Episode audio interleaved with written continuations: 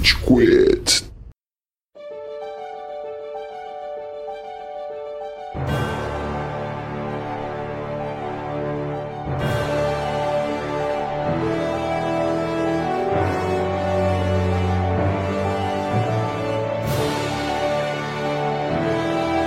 Fala galerinha do mal! Tá começando mais um episódio do Rage Quit, um podcast mais passivo-agressivo da podosfera brasileira. E hoje a gente tem o Góis. Você não vai falar que seu nome é Estevam, mano? E aí, pessoas que são Estevam? Tudo bem? Caralho, a gente atrasou tanto que eu quis adiantar o meu nome. Meu nome eu pulei. Mas eu sou o Estevam. Beleza? Pode seguir. Esse foi o Góis, tá? Só, só pra deixar claro pros novos ouvintes. Não ficar Exato. Muito confuso. E a gente tem também o Amaral. Senhoras e senhores do Júri Saravá. Sério, a gente precisa falar do Oscar mesmo? Puta que pariu, velho.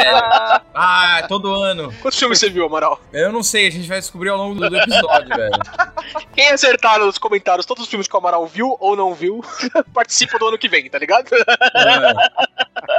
Vou dizer o seguinte, mano. Eu tava muito comprometido, mas aí saiu Elden Ring, eu comprei e agora a minha vida só tem um propósito. Faz sentido. Mas antes da gente falar mais sobre os propósitos dos, dos filmes do Oscar, dessa edição, Amaral, onde a gente tá nas redes sociais? Muito bom que você me perguntou, Estevam. Você encontra o Rage Quit nas principais plataformas de redes sociais. Vai lá no Rage Quit BR no Instagram, manda seu direct, manda sua mensagem, manda sua sugestão de pauta. Ninguém manda uma sugestão de pauta, gente. Tá difícil de encontrar ideia pra gravar essa porra. A gente vai ter que gravar de Oscar de novo por causa de vocês. Então vai lá, manda sua mensagem. Se você curte, a gente vive respondendo mensagens fofas e agradáveis que a gente. Ah, eu gosto muito do podcast, não sei o quê. Não esqueça de compartilhar o podcast com seus amiguinhos. Vai lá, manda o linkzinho do Rede Quit. Fala, olha, eu curto muito esses caras, eu gosto de escutar, não sei o quê. Faz a magia acontecer, ouvinte, porque aí a gente faz a magia acontecer pra você também. Não se esqueça que isso aqui é um podcast, então a gente também está nas principais plataformas de, sei lá, redes audiofônicas, Rede de streaming, pode ser também.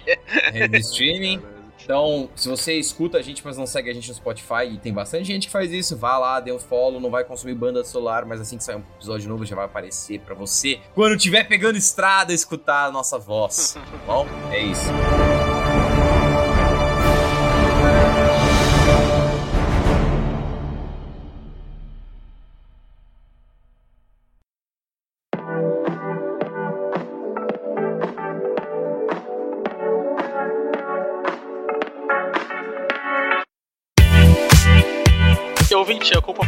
Hoje a gente vai contar. Ponto não é nem o seguinte, a gente vai rápido, até porque não tem muito o que falar do Oscar, é isso.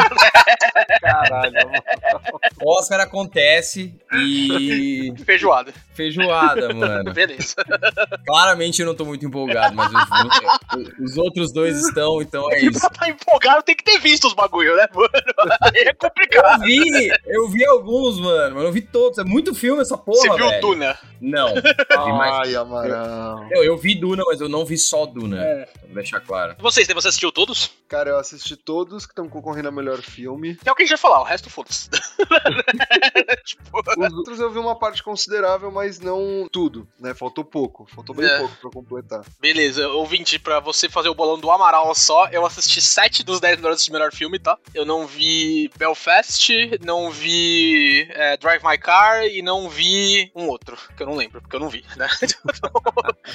e eu vou fazer aqui a minha indignação, ouvinte. Eu não vi, porque é um absurdo em 2022 a gente não ter os 10 filmes do Oscar em streaming, tá? Vai tomar no cu. Puta que pariu. É, ano passado, Não, ano mas- passado tava mais fácil. Co- como assim? Pra mim tava em streaming. Não, tem, tem três desses filmes, eles não estão em streaming de meios assim fáceis, tá ligado? Tipo, Ah, tá de meios legais. meios tá. legais, exatamente. Você vai tranquilo. Eu, eu poderia fazer isso, sim, mas hoje em dia, com acesso a todos os meios de streaming que eu tenho, eu fico com preguiça de piratear as coisas, tá ligado? Vocês conseguiram, indústria do streaming tradicional, entendeu? Então, eu falei, puta, esses três filmes eu assisto no último fim de semana. Foi o último fim de semana, não deu tempo, tá? Então, a gente vai ter a opinião solo do Estevam aí nos últimos três. a gente vai falando. Que é uma opinião super confiável, a gente sempre concorda com o Estevam em todos os assuntos. Então, ouvinte, as palavras do Estevam são as minhas. São lei. tamo bem servido, ó, ouvinte, tá bom? Ai, Ó, caralho. Eu chequei aqui e eu vi três filmes. É, Eu vi Ataque dos Cães, muito bom, eu vi Duna muito bom. Filme, e eu vi Não Olhe Pra Cima. filmaço. Muito bom. Com isso em mente, eu acho que vai ganhar Não Olhe Pra Cima. Essa shortlist, quem ganha é Não Olhe Para Cima. Não vai. Vamos fazer uma introdução antes. É, Por antes de mais nada. A gente tá gravando esse episódio um dia antes da cerimônia do Oscar, de fato, que já, já aconteceu no dia 27 de março. Então, você ouvinte vai dar umas boas risadas dos palpites que a gente vai trazer. Eu acho que Uhum. muita coisa a gente vai errar. O ouvinte que já ouviu as nossas últimas edições sobre o Oscar já sabe. A gente não vai cobrir todas as categorias, é muita coisa, mas a gente vai se atentar às principais que são melhor filme, melhor atriz, melhor atriz coadjuvante, melhor ator e ator coadjuvante, melhor direção e melhor animação longa-metragem, beleza? Melhor animação longa-metragem vai ser o filme da Pixar do ano, né? Ou da Disney, que vai ser Encanto, né? Fechou? Go, próximo, certo? Encanto? É, Cara, Mas tem algum correndo por fora aí? A gente Tem. tem que falar sobre isso, Cara, senão o Bruno vai bater na gente. Tem aquele do Netflix lá, o Família Mitchell, que é bem legal. Sim, sim, tem a família Mitchell e a Revolta das Máquinas. da É bem Netflix, legal esse meu, filme, é bem, bem bonitinho. É gostosinho, é É um gostosinho. filme né? ludista, mano. Minudista, Filme mano. Por quê? Porque Revolta das Máquinas é tipo, é uma brisa. Ah, as ludista, não nudista. Não, ludista. eu, ouvi, eu ouvi nudista. É, é, pra, pra falar a verdade, é um pouco lud- ludista mesmo, assim. Mas é, é legal, bonitinho. é gostosinho. Mano, a animação é bem maneira, é bem trabalhada. Não é O Buga chegou a falar desse não. filme em um episódio que a gente fez com ele aqui em, em algum momento. Ou ele falou no Discord, no D&D, não sei. Mas é, o Buga gostou bastante também. Como essa categoria é basicamente pro Buga, né, Buga? Você que ouve a gente, a gente gostou do filme, tá ligado? Mas, cara, eu Mano, acho muito difícil é- que não é- fique com encanto, mano, de verdade. Cara, eu acho da hora ter um filme Netflix que é uma animação foda. Tipo, Sim. não, não, não dá pra gente colocar em questão de roteiro como um filme da Pixar. É outra parada, é mais pra se divertir. Tem uma Putz, mensagem. Steven, se bem que pensando no último filme da Pixar aí, esse Red, Turning Red aí, o pessoal tá falando muito bem não, viu? Cara, teve- é que, é que eu não vi, eu nem vi esse ainda. Eu não vi também, mas teve o Luca também, que o pessoal não gostou tanto. Não sei como é que tá os últimos roteiros da Pixar aí não, hein, cara. Mano, os últimos. Assim, tem dois filmes da Pixar que estão concorrendo esse ano, né? O primeiro é o Luca, o segundo é Encanto. Eu Encanto achei não é Pixar, dois- Ah, você tá certo, é só Luca que é Pixar. Encanto é, Luca. Disney, mas não é Pixar, que nem Raio É. e o Último Dragão. Também Ah, e é o Último Disney, Dragão, que também é um filme muito bonito também, mas, assim, o roteirozinho assim também... né? Cara, sa- sabe o que eu acho, guys? Olhando essa categoria, eu acho que a gente tá ficando velho, tá ligado? Tipo, eu gosto de, de, de todos os filmes que estão aí. Eu não amo nenhum. Não tem nenhum que eu falo, caralho, é, é um filmaço, puta. tá- Não. São filmes Mas legais vocês- só. Será que isso não é um sintoma que é um ano um pouco mais fraco, será, mano? Porque teve aquele ano do Homem-Aranha que foi um ano doente, assim. É verdade. louco, mano. É verdade. Mas, cara, Eu você acho- você não gostou de Encanto, Estevam? Tipo, não, não pegou com você? Ainda mais uma família latina que nem a sua, cara? Não, tipo, eu gostei de Encanto. Canto as músicas de Encanto até hoje. Às vezes eu coloco pra Alexa cantar, a Daniela toma um susto, tá ligado? Mas... Inclusive a trilha sonora, aquela canção do Bruno, foi a melhor de um filme da Pixar da história na tabela da Billboard. Tipo, fez muito sucesso a trilha sonora, mas, cara, assim, o filme é legal. E é isso, tá ligado? Tipo, não é um filme incrível, não é aquela coisa que você fala, caralho, você tem que ver. Não, é um filme legal, você se diverte, mas é isso. Para por aí, pra mim, pelo menos. Eu gostei bastante de Encanto, assim, achei bem legal. Eu acho o final meio ruinzinho, pra falar a verdade. Tipo, eu acho o final meio sem consequências. Famílias latinas como a nossa, assim, acho que eu e o Estevam falando mais um pouquinho, tipo, é, é um negócio que pega bastante porque é, é um retrato aqui do que é uma família né, latino-americana, né? A matriarca, né? A, a família em volta, tá ligado? O final, assim, por ser meio sem consequência, não gostei tanto. Eu, eu, acho que o Amaral tem razão. Não sei se é um negócio que, tipo, mostra, assim, que a gente tá crescendo ou que a gente tá ficando velho, não tá curtindo mais as coisas. Eu acho que é um ano fraco mesmo, sabe? Tipo, tem coisas muito boas em Encanto. O- a relação do Bruno é muito legal. A, a música da Luísa me pega de um jeito, assim, sabe? No, no geral, assim, eu achei um ano mais fraco. Mitchell é bem legal, mas é um filme bobinho, assim. E Flea, eu não assisti. Eu, eu não vi Luca também, então. De todos esses, o único que eu não vi por inteiro é Flea. Eu comecei a ver, mas eu, eu tive que fazer outras paradas. E o Flea eu acho que é o mais diferente de todos que estão nessa categoria. Tô louco pra terminar de ver, inclusive. É uma animação diferente também, é meio cartunesco, é, é outra parada, outra brisa. Mas o tema é bem interessante pelo pouco que eu pude ver. Então, tipo, é, é um que eu, eu não posso falar muito sobre, porque eu quero muito ver. Mas o, o restante eu achei todos meio, tipo, blé. Tipo, legal, são bons, bem produzidos, mas é Uhum. isso, não tem aquele brilho nos olhos. É. Vamos de Encanto, então, Estevam? Vamos, vamos fechar em Encanto?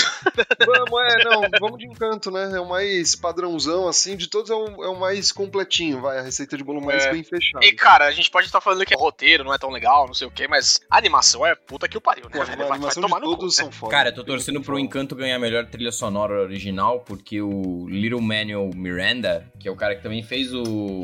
TikTok Boom, ele já tem um Emmy, ele já Sim. tem um Grammy, ele já tem um Tony, e aí ele vai ser um dos poucos caras que vai ter o EGOT. Isso. Que é tipo, ter, Caralho. ter a- as joias do infinito dos prêmios de Hollywood. Exatamente. Exatamente. Tem realmente muito poucas pessoas que tem. Não, não lembro quem foi o último a ganhar. Ele tem o Pulitzer também, tá? Só O avisando. Lil Manuel Miranda tem um Pulitzer? Sim, sobre a matéria da criação do Hamilton. Caralho. Cada, velho. Eu vou até fact-check isso, mas eu tenho quase certeza. Olha, só tem 16 pessoas na história que tem o EGOT, tá? O último a ganhar foi o John Legend, que ganhou trilha sonora por o filme lá que ia ganhar o Oscar, não eu? Como é que é o nome? Ah, ele, é, La La ele, ele ganhou o Pulitzer mesmo. Ele ganhou o Pulitzer mesmo. Ganhou o. Pulitzer mesmo. Puta que pariu, mano. Sim. Cetado, o cara é Nossa. Será que tem alguém na história que tem o 5, então? Que vai ter o 5 com o Lil Manuel Miranda? tá ligado? Não sei, vamos descobrir. Cara, o pior, Amaral, é que eu não acho que vai ganhar, tá ligado? Porque não falamos do Bruno, não foi indicado, né? Porque a- as indicações elas fecharam um pouco antes do filme estrear, né? Então eles mandaram a música dos Uruguitas lá, que é a música da avó, né, mais nova, com um avô morto, né? Que lindo. Não falamos do Bruno, não foi, então, pro Oscar. Então eu, eu não sei se vai ganhar, não, viu? Mano, eu achei aqui quem ganhou o Pigot. Bigots. É, Tem o nome o também. Pigot é o Richard Rogers. Não tenho ideia, é um cara do, an- da antiga. Antigamente era fácil, né? Ninguém fazia nada, todo mundo Caralho, mano. Se você era E uma tem coisa, um- você era tudo, né?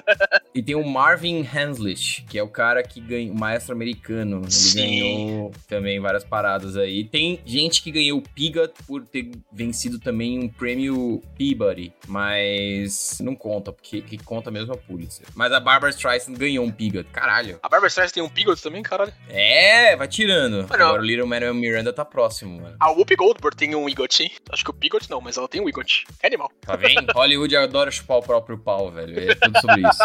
Próxima categoria! The Oscar goes to. Melhor atriz coadjuvante. E aí a gente vai ter a Jessie Buckley, de A Filha Perdida, a Ariana DeBose, de Amor Sublime Amor, ou East Side Fantástica. History, a Judy Dent, por Belfast, a, quem diria, Kristen Dust, em Ataque dos Cães. Mary a- Jane Watson, que, que indicada! Cara, A melhor atriz coadjuvante. Puta que o pariu, Ela conseguiu, mano. Realizou o sonho dela de virar, virar atriz, velho. Cara, mano, vai se fuder. E tem uma última pessoa que é a Anju Illis, do King Richard, Criando Campeãs. A gente tem dois Homem-Aranha, né? Duas pessoas do Homem-Aranha indicadas e uma pessoa de Crepúsculo indicada esse ano, hein? Um ano pros nerds, tá ligado? Olha o que vocês fizeram. Olha o que vocês fizeram. Shame on you. Eu não vi A Filha Perdida e não vi Belfast. A gente entra nisso em melhor filme, mas Amor Sublime Amor é um filme tão chato. Mas tão Cara, chato. a- Puta amor- que mano, pariu, mano. Amor Sublime Amor começa porque eles, pra mim, eles erram o título. Tipo, Amor Sublime Amor é um musical chamado East Side History que é famoso pra caralho. West Side tipo, Story, né? Exatamente. Exato. E, mano, eles traduziram pra Amor Sublime Amor, que, velho, é, passa uma ideia completamente diferente do filme, tá ligado? Mas- Mas é que foi a, tradu- foi a tradução da peça. É a tradução da peça, eles não tem muito o que fazer mesmo. Essa tradução foi feita em 1950, Estevam, então, tipo, não tinha localização, tá Tem ligado? que atualizar a porra, mano. Como é um remake, eu acho que tem que manter as coisas mesmo. Mas enfim, eu concordo Puta, com você. É que assim, o filme já era ruim, tipo, ruim não, mas ele já tratava de assuntos delicados em 1950 e pouco, tá ligado? Em 2022, irmão, não ter traduzido, não ter atualizado esse filme é estranho no mínimo, Spielberg, tá? No mínimo. Mano. Dito isso, a Ariana DeBose, que é quem faz a cunhada do principal, ela tá incrível no filme. Puta que o pariu, que atriz, mano. Ela salva o filme pra mim, assim, sabe? Ela tá muito, muito bem. Eu acho que ela É, destaca. a Kristen Dunst, pra mim, ela, tipo, ela tá lá, tá ligado? Tipo, é uma atuação legal. E ela que gira o filme, né? Ela e o Benedict Cumberbatch que estão ali é, girando o filme. Mas pra mim, ela tá lá, eu, eu entendo a indicação, mas ok. E eu não vou me arriscar a falar o nome da Anjono Elise, né? De King Richards. Mas quem, quem que ela faz, Steven? Ela faz a esposa do Richard. Ah, ela faz a, a mãe das, das Williams, né? Isso, isso mesmo. Ah, entendi. Ela é uma puta atriz também, é muito bem feita também. Mas, cara, pra mim, a Ariana DeBose, eu não vi né, a Jessie Buckley nem a Judy Dent, mas a Ariana DeBose tá, nossa, muito bem no filme. Ela tá muito bem atuada, muito bem alocada ali no papel dela. Se fosse a minha preferência, assim, eu acho que ela levaria. Cara, eu, o único filme daqui que eu não vi foi A Filha Perdida, então não consigo opinar, já diria a Glória.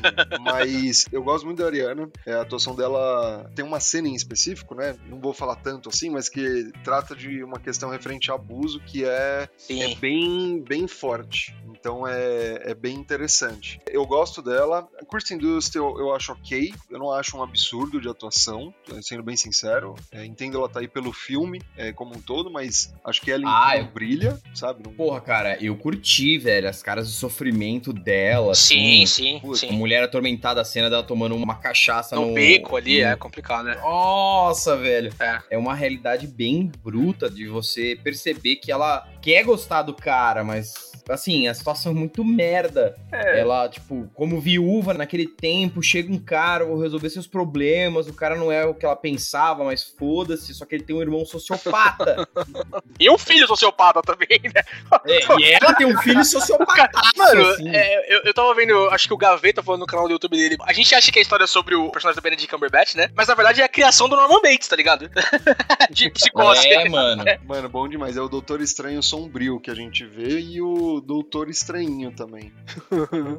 Aquele moleque vai dominar o mundo, velho. Cara, que aquela cena, Amaral, você tava falando dela no Bacon, mas a cena que ela vai negociar, é, vender, né, ou dar a É. pele pros índios, cara, puta que o pariu, mano, que Também, mano. muito forte essa cena, e ela desmaiando depois, ela com as luvas, tá ligado? É um... Cara, eu, eu acho legal, eu acho uma boa atuação, não acho uma das melhores desses filmes todos que estão indicados. Mas enfim, ok. Entendo, entendo, ela tá indicada, não acho demérito, não. Mano, eu, eu estou muito surpreso que tanto em coadjuvante quanto em ator e atriz principal, a gente não tem nada, de nada, de nada do elenco super estrelado de Não Olhe Pra Cima, tá ligado? Hum, Sim, mas ah, eu vou ser bem sincero, velho. Você acha que tinha alguma atuação ali que, ah, não, isso se sobressaiu, não sei o quê? Porque você tem que pensar, é um roteiro bem interessante, inteligente, os personagens têm bastante espaço. Eu gosto da Jennifer Lawrence nesse filme, eu gosto do Leonardo DiCaprio, eu gosto de todo mundo envolvido, juro. Mas eu não tenho nenhuma que eu falo, puta que pariu, que coisa insana, tá ligado? Eu acho que a atuação da Jennifer Lawrence, pra mim, é quem destaca ali. A Meryl Streep, ela tá ali, mas ela tá fazendo um personagem muito caricato. O Leonardo DiCaprio tá Leonardo DiCaprio as Gets, tá ligado? Ele tá num misto de... Num quase ali, eu digo, é, Lobo de Wall Street. Com aquele cara nerdão, mas se deslumbrando com a fama, né? Você vai vendo o personagem dele avançando ao longo do filme. Mas talvez eu concorde com você. Pra mim, quem sabe quem tá maior ali é, é a Jennifer Lawrence. O Jonah Hill, ele é fantástico, mas ele é muito Little Bits, assim, né? Tipo, ele, ele faz a... Sim. Ele faz o filho do... tá muito bem, cara. Ele faz o filho do Trump ali, basicamente, né? O, o cara que faz o Steve Jobs do mundo deles ali também.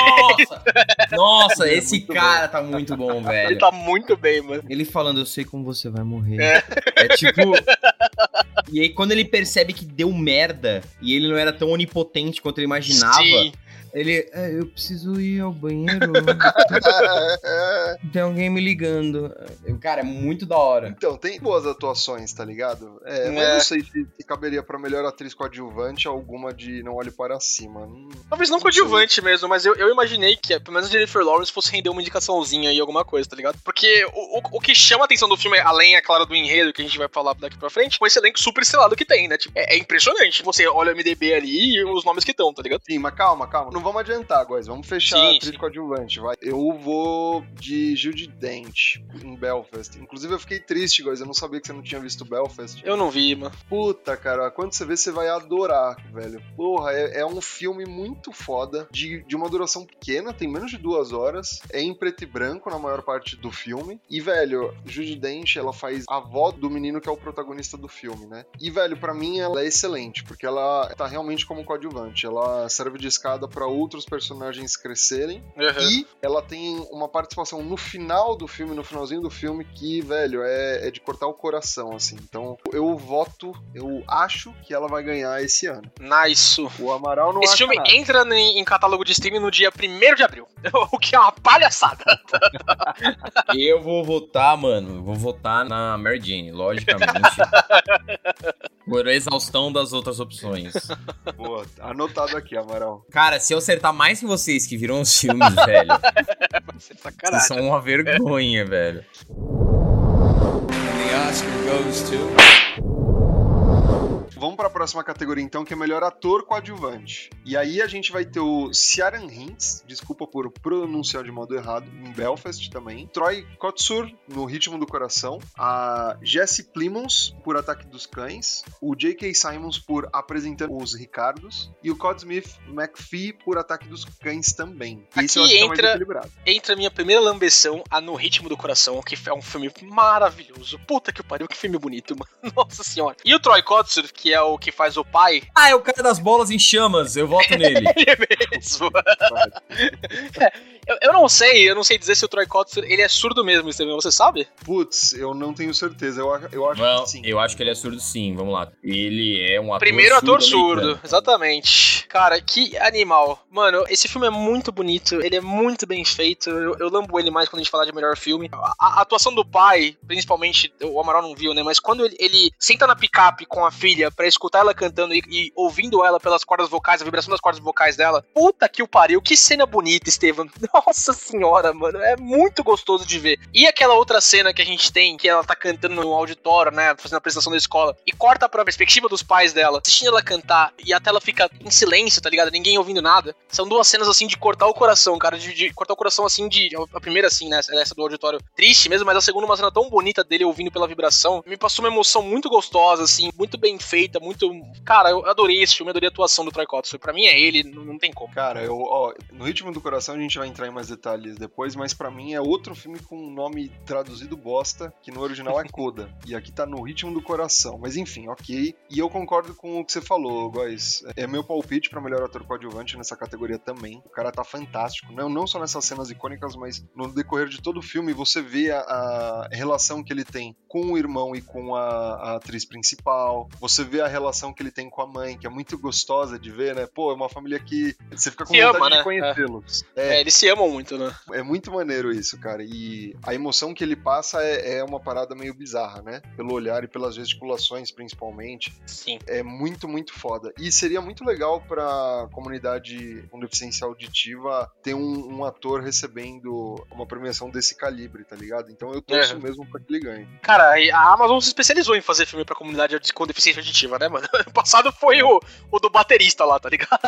Mano, esse é o, o The Sound o of Som do Silêncio. É. E, cara, pra mim tinha que ser o ganhador de melhor filme ano passado, velho. Eu adorei esse filme, ele é muito, muito bom, mas enfim. Amaral, quer arriscar alguma coisa? Quer dar pro Homem-Aranha também? Tem dois atores Não. do Ataque dos Cães, viu, Amaral? Tem o Jesse ah, é verdade. que é o gordinho, e tem o, o garoto psicopata, que é o Corey Smith. Eu gosto muito do gordinho, eu acho ele um baita cara. Não imaginei quando ele apareceu em Breaking Bad. Sim. Que, enfim, ele, Sim. ele ser esse ator, mas eu vou ficar no cara surdo das bolas em chamas, porque eu vou assistir esse filme eventualmente, talvez hoje, talvez amanhã, quando eu terminar The Ring, ou seja, nunca. Então, mas, cara, eu achei brisa, eu achei a barba dele da hora, e eu, eu vi o videozinho dele explicando as bolas em chamas, e, cara, esses cara, caras seria muito bom, tá tipo, é, vocês vão ter que ficar sem fazer sexo. Não, não, não, não, não vai ser possível. Não, não, não, não, não tem como, tá ligado? É muito bom. É muito bom. Nossa, Amaral, assista sim, assista porque é lindo esse filme, é maravilhoso, assim, é, é de... Nossa, cara, só veja.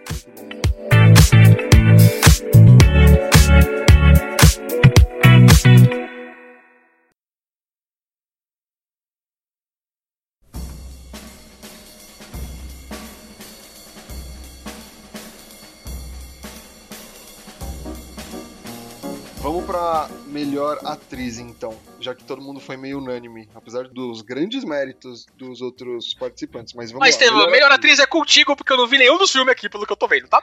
então, manda bala aí. O que você falar, a gente vai contigo. Cara, mas essa categoria tá engraçada esse ano, porque nenhuma das indicadas a melhor atriz tá num filme que tá concorrendo a melhor filme. Melhor filme, é verdade. Então, tipo, é, é, pra mim isso me deu um bug. Eu só vi um desses filmes, então, que é quem eu vou apostar, né? Com exceção de Spencer apresentando os Ricardos e Mães Paralelas, os outros dois, meu, estão meio perdidos, assim. A Filha Perdida, acho que muita gente ouviu falar porque é a Olivia Colman, e essa mulher é, é. foda. Né? Que é a aposta segura, né? E é, é, é assim, é que essa categoria tá bem forte esse ano também. É. Ela, ela é uma atriz fodida, não tem muito pra onde correr a partir daí. Não, cara, É. Jessica Chastain, Penelope Cruz e Nicole Kidman. A Kristen Stewart também, que é uma, uma boa atriz, mas tá ali iniciando, né? Tipo, a primeira indicação dela. Mas outras quatro ali, qualquer uma das quatro. É que a Olivia Colman também destaca um pouquinho, né? Mas entre a Jessica Chastain, a Penelope Cruz e Nicole Kidman ali, qualquer uma delas. Cara, pra mim, eu acho que quem ganha é a Penelope Cruz por Mães Paralelas. Ela é, É. é fantástica. Eu sou meio suspeito, eu sou meio beat dela atuando. Eu gosto muito do trabalho dela. Mas eu acho que aqui ela, ela destoa bastante. Destoa bastante, não, vai, não vou ser injusto, porque tem outras atrizes que estão com trabalhos legais. Mas ela é muito foda. Então, tipo, das atrizes que eu vi em melhor filme, pra mim, assim, ela facilmente tá num- numa parada, numa brisa paralela. Tá em outro patamar, sabe? Então eu vou votar nela. A Olivia Colman tem um Oscar só, né? Só É isso? Por aquele da, da rainha que ela fez. Esqueci o nome, a favorita. A favorita, exatamente. Que nome de novela, mas que é nome de filme de rainha também. Eu vou no Olivia Colman, porque se ela tivesse com dois Oscars, ela não ganhava, porque o terceiro Oscar é tabu, né? Você só dá pra Meryl Streep e pra outras pessoas que vão acompanhando a Meryl Streep. Então nesse eu, eu vou de Olivia Colman, eu vou na aposta garantida aqui. E você, Amaral? Eu vou votar na Olivia Colman, que foda-se o Góis. Mas eu Mas votei na ele- Olivia é, Colman também. nela, ô, Amaral. Ah, porque eu não importo com a opinião dele, apesar de achar que é a mais provável, exclusivamente. Caralho, os caras incorporaram a mãe de Ná, mas beleza, vamos lá. Eu queria votar na Kristen Stewart por ser a Bela, mas eu, eu vou guardar pra próxima indicação dela.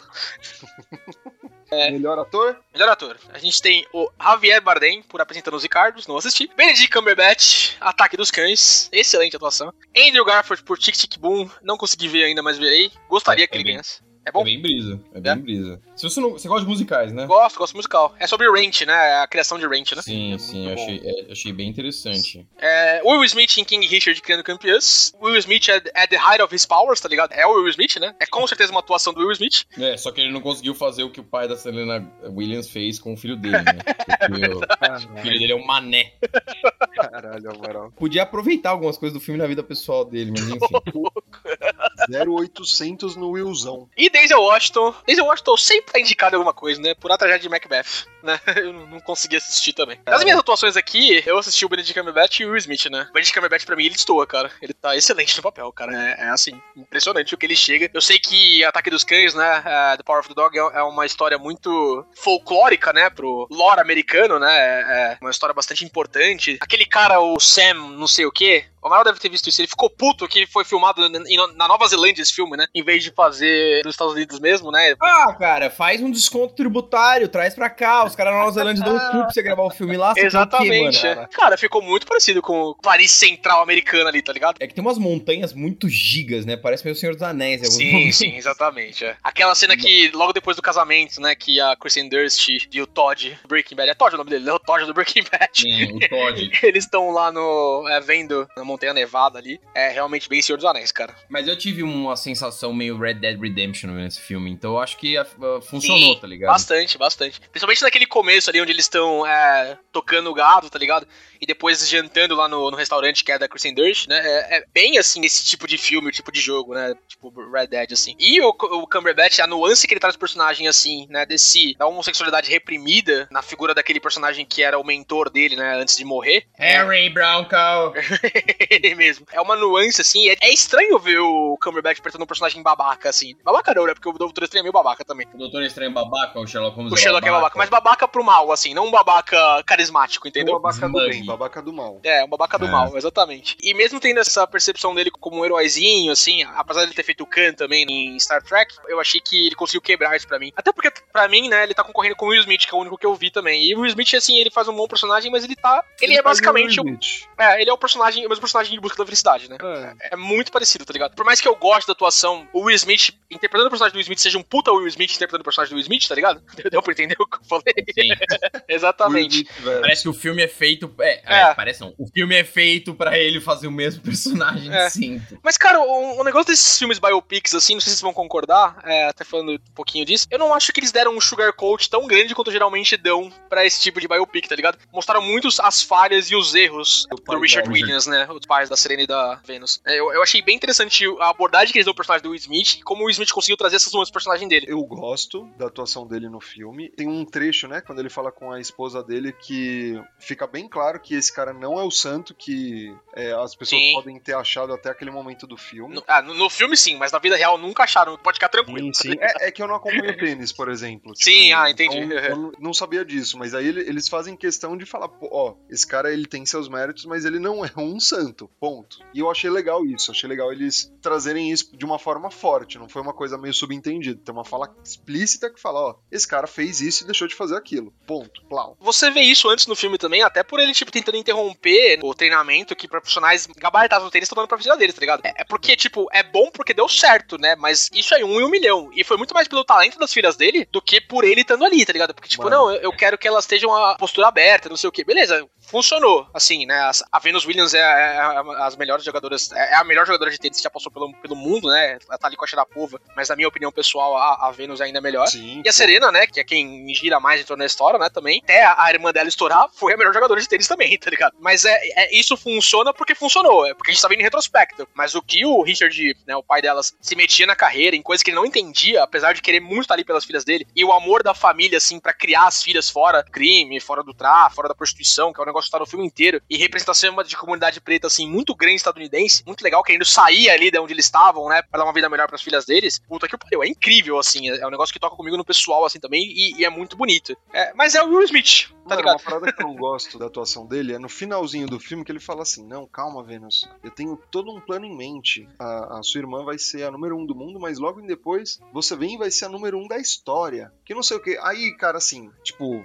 Ok, entendo o artifício, mas aí eu acho que é meio forçação de barra. Tipo, o cara é o, o professor Xavier do tênis, tá ligado? Analisou todo o Então, Estevão, mas é que isso foi em entrevista, tá ligado? Ele falou isso pra ela mesmo, né? Não, Sim, sim, É, é, é- é brega, é brega o óbvio, jeito ele- que ele fala É mesmo, o é, mas... famoso, é, um, é o, claro, porra, tipo, entende? Eles adaptaram a fala da vida real, eles até mostram nos créditos. Sim, sim. Mas é. ainda assim, cara, porra, tipo. Sim, sabe, eu concordo. Eles dão uma impressão que, calma, calma, o cara é foda, ninguém pode argumentar contra, tem as duas melhores filhas te- tenistas da história, mas calma, tem vários momentos do filme também que, cara, eu ficava puto com ele, de, de eu Sim, pensei, sim. meu, vai dar merda, eu, eu não sei a história delas a fundo, então eu não sei exatamente o que tinha rolado, mas eu pensei várias vezes, tipo, vai dar merda e elas vão se reerguer depois em algum momento e tal, porque, meu, ele é muito prepotente, muito prepotente. Ele é, ele é, ele é bastante mesmo. E é por isso que eu gostei da atuação, tá ligado? É o que eu falei, tipo, eles não pintaram ele num- não é, não é o filme do Queen, tá ligado? Que o Fred Mercury tava lá com bebidas e drogas e o Brian May, ah não, estamos aqui com a nossa família.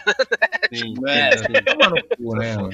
Então eles conseguiram fazer um filme assim que, apesar de exaltar Richard Williams, eles conseguem trazer bastante os defeitos dele também, e pra mim isso que pegou. Mas é o Will Smith, né? E por isso que eu vou de, de Benedict Cumberbatch. Eu tenho algumas outras observações, porque eu vou votar no Benedict também, porque a, a atuação dele convence demais. Ele nunca tinha feito, pelo menos eu não tinha visto, nada nesse grau, nesse nível. Então, ele, para mim, parece que ele saiu totalmente da zona de conforto, em outro período saiu mesmo, histórico, uhum. em, em outro Uhum. tipo de personagem, outra persona. E ele entrega, me convence bastante. Mais ou menos, porque ele fez um personagem gay no jogo de imitação também. Não, mas uma coisa é fazer um personagem gay, outra coisa é fazer um personagem gay meio psicopata. Tipo, é, Tuxê. Eu, eu Tuxê. achei bem diferente do, do jogo da atuação. Que, que tá excelente também em jogo da atuação, tá? Não tô falando Sim, que sim. é ruim, acho muito bom. É, mas, mas eu acho que no jogo da atuação, como o Estevam tá falando, ele ainda é esse personagem. Ele é meio Sherlock, tá ligado? Aquele personagem metódico, não sei o quê. Ali, em, em Ataque dos Cães, ele é outro cara, né? Eu concordo 100% com o Estevam. E, cara, o último dessa lista que eu vi foi o Andrew Garfield por Tic Tic Boom. Que, velho, eu gostei muito desse filme. É um musical como West Side History, mas me surpreendeu. Porque eu não sabia que era a história do.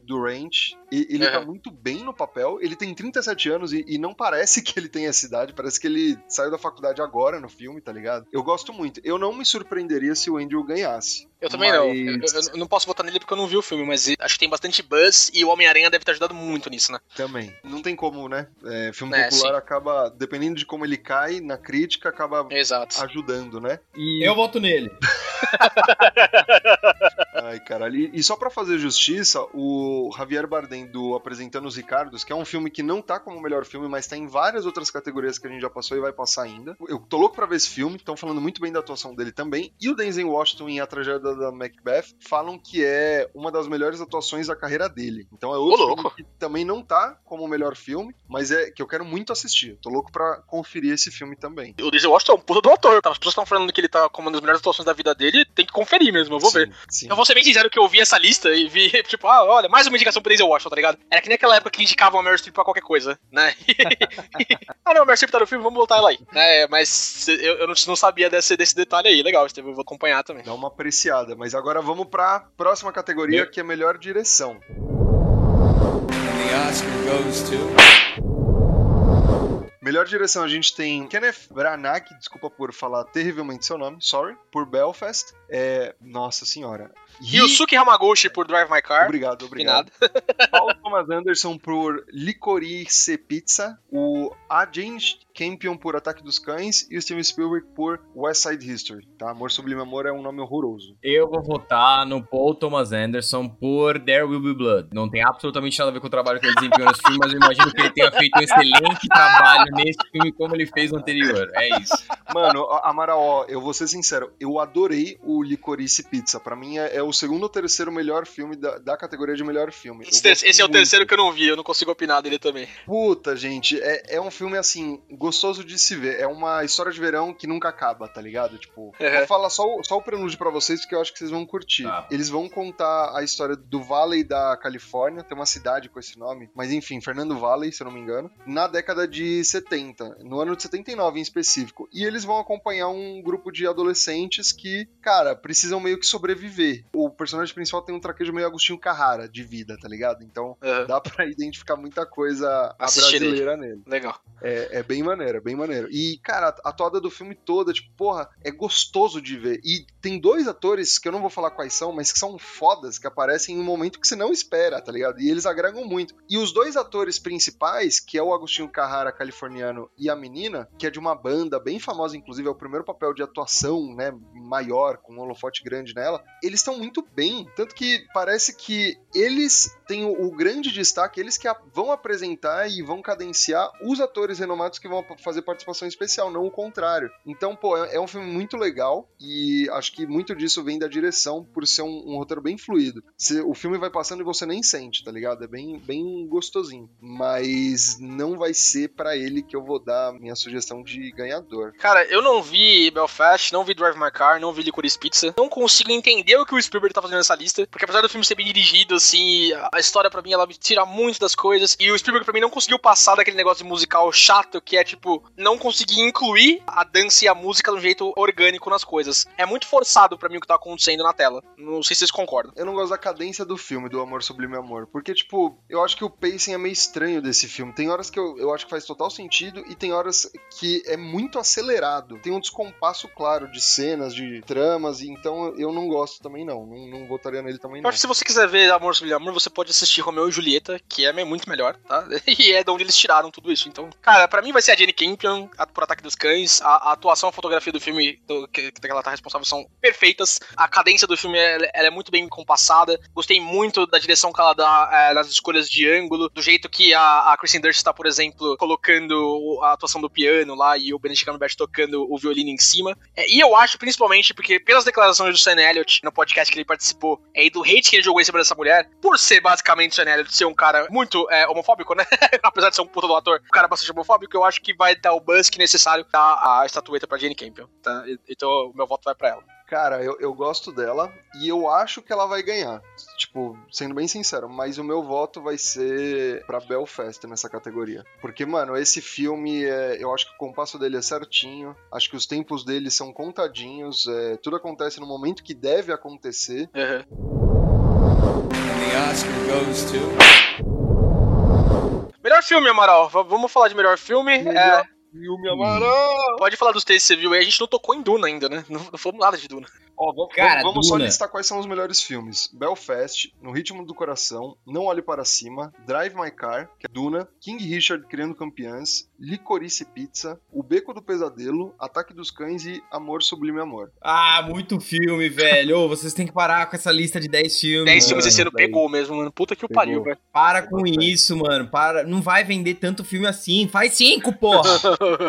ah, dito isso, Cinco mano. dá, Duna. Mas 7 foi ano passado, né? Pô, tá na medida certa, tá ligado? Foi 7 só ano passado? Foi 7 só ano passado. Caraca. Foi- 10 é muito filme, velho. Olha, Duna. Duna tá lá porque é o filme grande. É isso. É. Porque filme é, filme é muito legal, não sei o quê, mas é não, o não Logan desse ano, é o Joker do ano retrasado, né? Tipo, né? então. É uma origem, né? Não é um Não vai filme ganhar. completinho, é uma- um prelúdio. Inclusive, né? Puta que o pariu, né? Achei Duna incrível, visuais maravilhosos, atuações perfeitas. Como a adaptação da história tá muito bem feita, mas agora terminar onde eles terminaram ali naquela parte da história, mano, o filme tá incompleto, tá ligado? Tipo, eu sei que é uma, é uma parte do primeiro livro, não sei o quê, mas não dava pra terminar daquele jeito. né? Ah, eu não sei se eu concordo, mano. Acho que é, certamente é uma decisão difícil. Peter Jackson já mostrou como se você acerta e como você Sim, erra sim. isso. Ele acertou muito no Duas Torres e errou muito no, no Hobbit. No Hobbit, cara, quando termina o filme, ah, o dragão liberou o dragão. Vai dar merda. Puta que pariu. Acabou o filme. Cara, mas ao menos é um É. clímax, tá ligado? Tipo, eu acho que Duna termina muito blasé, assim, sabe? Ah, ele termina muito resolvido, mano. Ele chega, ele finalmente encontra os caras, os Fremen, ele entra na sociedade Aham. deles e agora é Chosen One pra caralho, mano. Ele precisava fazer um setup de como chegar nessa, Sim. nesse momento da história. Mas eu não acho que vai ganhar melhor Não, filme. não vai. Porque não merece também, não é. Ele é um filme que ele não é grandioso pela qualidade da- do roteiro exclusivamente ou por atuações muito desafiadoras. É um filme grande, é um filme Sim. em escala gigantesca, mano. Agora, eu gostei muito do Não Olhe Pra Cima e eu acho que talvez o Não Olhe Pra Cima ganhe pela mensagem geral de somos, estamos sendo idiotas e não sei o quê. Apesar de. É, é- Cara, é não bem sei- óbvio, né? Não sei se vale É, é bem momento. óbvio, né? Tipo, é, é- Não, é um filme. é, é extremamente divertido e bem feito. Sim, com certeza, mas é um filme assim com uma abordagem que, até no estilo de edição, né, de ir e voltar na cena, não sei o que, do jeito que ela vai e volta, é, daquelas cenas que parecem erros de gravação até, que a, a cena tá parada, tá ligado? É, e no, no esquema do tipo, é, é, é- é um retrato escrachado da sociedade tão escarrado, tão escarrado, que tipo, pra gente que, é, que é red pill, tá ligado? pra nós que somos red pilada, é, é- é tão óbvio que, que alguns momentos fica tipo, tá, beleza, né? Tipo, legal, mas e aí? O que, que a gente tem além disso? Eu fiquei surpreso com a indicação, pra ser sincero, eu não achei que fosse entrar. Eu, eu achei que ia entrar muito mais em categoria de atuação do que de, de, de filme. Eu esperava, pra ser sincero, o Chick Chick Boom no lugar de Não Olhe Pra Cima. Mas eu- adorei o filme, ele é, ele é excelente, divertido, realmente. Eu achei um filme muito gostoso, porque assim, eu concordo que ele é um pouco mais popular. Ele é um filme mais digital e menos analógico. Ele, ele é um filme pra gente que tem uma Porra. cabeça mais aberta, né? Tipo, a gente que Mano, sabe. É, é- é o retrato do Brasil, essa porra, o É, mas, mas é os Estados Unidos também, e é principalmente os Estados É, Unidos, né? né? Tipo, Eu acho que vai ganhar, na boa. A gente Faz tanto tempo que a academia deu uma girada nos últimos anos aí, tentou não ser tão óbvia, mas ela é essencialmente óbvia, então vamos aí, vamos dar o filme que é recheado de um elenco foda. um Mano, ó, eu, eu, foda, eu gostaria foda-se. do diretor ganhar uma grande premiação, que é o Andy McKay. Ele faz muito filme foda nessa pegada Diretor de. Succession, velho. Succession é muito. Mas ele tá. Ele é indicado, né? Ele é muito bom. Não, ele não foi indicado, mas ele, mano, ele já foi indicado por vários outros filmes, tipo Vice, que foi o último, é, onde ele participou. Vice, Big Short, ele, ele foi indicado. Aham, o Big Porra, Short é mano. bem, muito bom mesmo. Money Heist, tem, tem muito filme foda dele, tá ligado? Então, Enfim, vocês continuam porque eu não sei o resto dos filmes. O meu voto é pra não olhe pra cima. E se Deus quiser, o Leonardo DiCaprio vai ganhar de novo. Aliás, ele não tá pra é, melhor Ele ator, tá mas enfim. Se ele subir, vou estar feliz. É Você acha que isso. Ataque dos Cães não tem nenhuma chance, Amaral? Que é o tipo, outro que você viu também. Ah, acho que não, mano. Acho que não. Não tenho certeza. É... Eu, eu ele é o com bom. mais indicações, né? Tem 12 indicações, né? Esse. Netflix de novo, hein? Exatamente. Cara, talvez ele ganhe, mas eu acho mais provável o não olhe pra cima. Beleza. Os safadinhos. Eu vou deixar aqui a minha inserção de áudio para posterior utilização. Um beijo e um queijo. e vocês têm que colocar isso. E se isso não tiver no final, eu vou ficar Eu vou puto. colocar, Ah! então é isso. Um beijo pra vocês. Falou. Vamos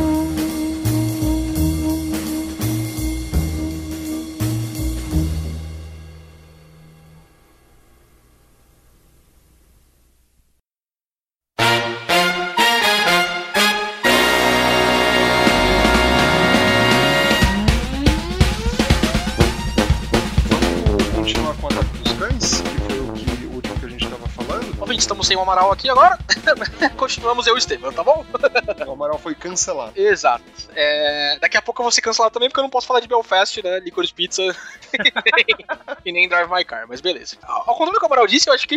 Eu não vou votar Ataque dos Cães, né? Eu vou babar aí no ritmo do coração. Mas eu acho que Ataque dos Cães tem uma boa chance de ser o campeão, viu, Estevam? De ser o, o vencedor. Tem 12 indicações aí pra, pra bastante coisa. É um filme com um buzz, assim, bastante grande. O que eu acho, talvez, é que por ser o favorito de muita gente, muita gente deve ter achado, nossa, filme lento, não sei o quê, a gente tem naquela maldição de não ser o segundo. O filme que vai ganhar vai ser o segundo mais votado, entendeu? É o que geralmente Sim. acontece, né? É, mas eu acho que Ataque dos Cães pode ter uma chance boa aí. A gente já falou de várias qualidades do filme, né? E acho que ele pode estar entre os cotados aí pra ser o campeão, sim. Cara, Ataque dos Cães é um dos favoritos, com toda certeza. Netflix, de novo, investindo legal Sim. em filmes relevantes pra plataforma E que legal que isso tá acontecendo, né, mano? Que legal que Pô, finalmente bom. passou. É que assim, a gente teve dois anos de pandemia aí, e nos dois anos, consequentemente, Netflix e os serviços de streaming tiveram bastante indicações, né? Mas eu espero que ano que vem a gente não veja isso regredindo, sabe? Que a gente possa ter filmes voltados pro streaming indicados de novo. Sim, é, esse ano foi o segundo melhor ano em relação a filmes indicados da Netflix, só perde pro ano passado. Mas ainda assim tem uma boa quantidade de premiações é, Uhum. com os filmes que tá contemplado né, nessa edição. Cara, é, Ataque dos Cães é mais uma pós da Netflix. A Netflix já ganhou alguns Oscars, é, mas tá querendo, obviamente, o de melhor filme. Ainda não Claro. aconteceu. É uma ótima aposta, tem boas chances sim, mas, cara, tem outros filmes que são bem interessantes e estão bem fortes nessa categoria, como o próprio Belfast, que pra Uhum. mim é é grande favorito. É, eu gosto muito do filme, eu já falei isso antes. Toca em temas que acho que você também vai se identificar muito. Não vou falar muito spoiler, tá, Góis? Mas vai falar sobre. Até pra- Até porque sábado que vem ele tá estreando aí em serviço de streaming, eu vou assistir. Não, então, então, beleza. É, só vou dar a- o tom do filme, né? O filme vai falar É. sobre. Ele se passa na Irlanda do Norte, ele vai falar sobre Óbvio, toda a treta entre. é, Belfast. E ele é, vai falar sobre toda a treta entre os católicos e os protestantes na década de 60. comecinho Ah, é um filme de 70. época também. Legal, legal.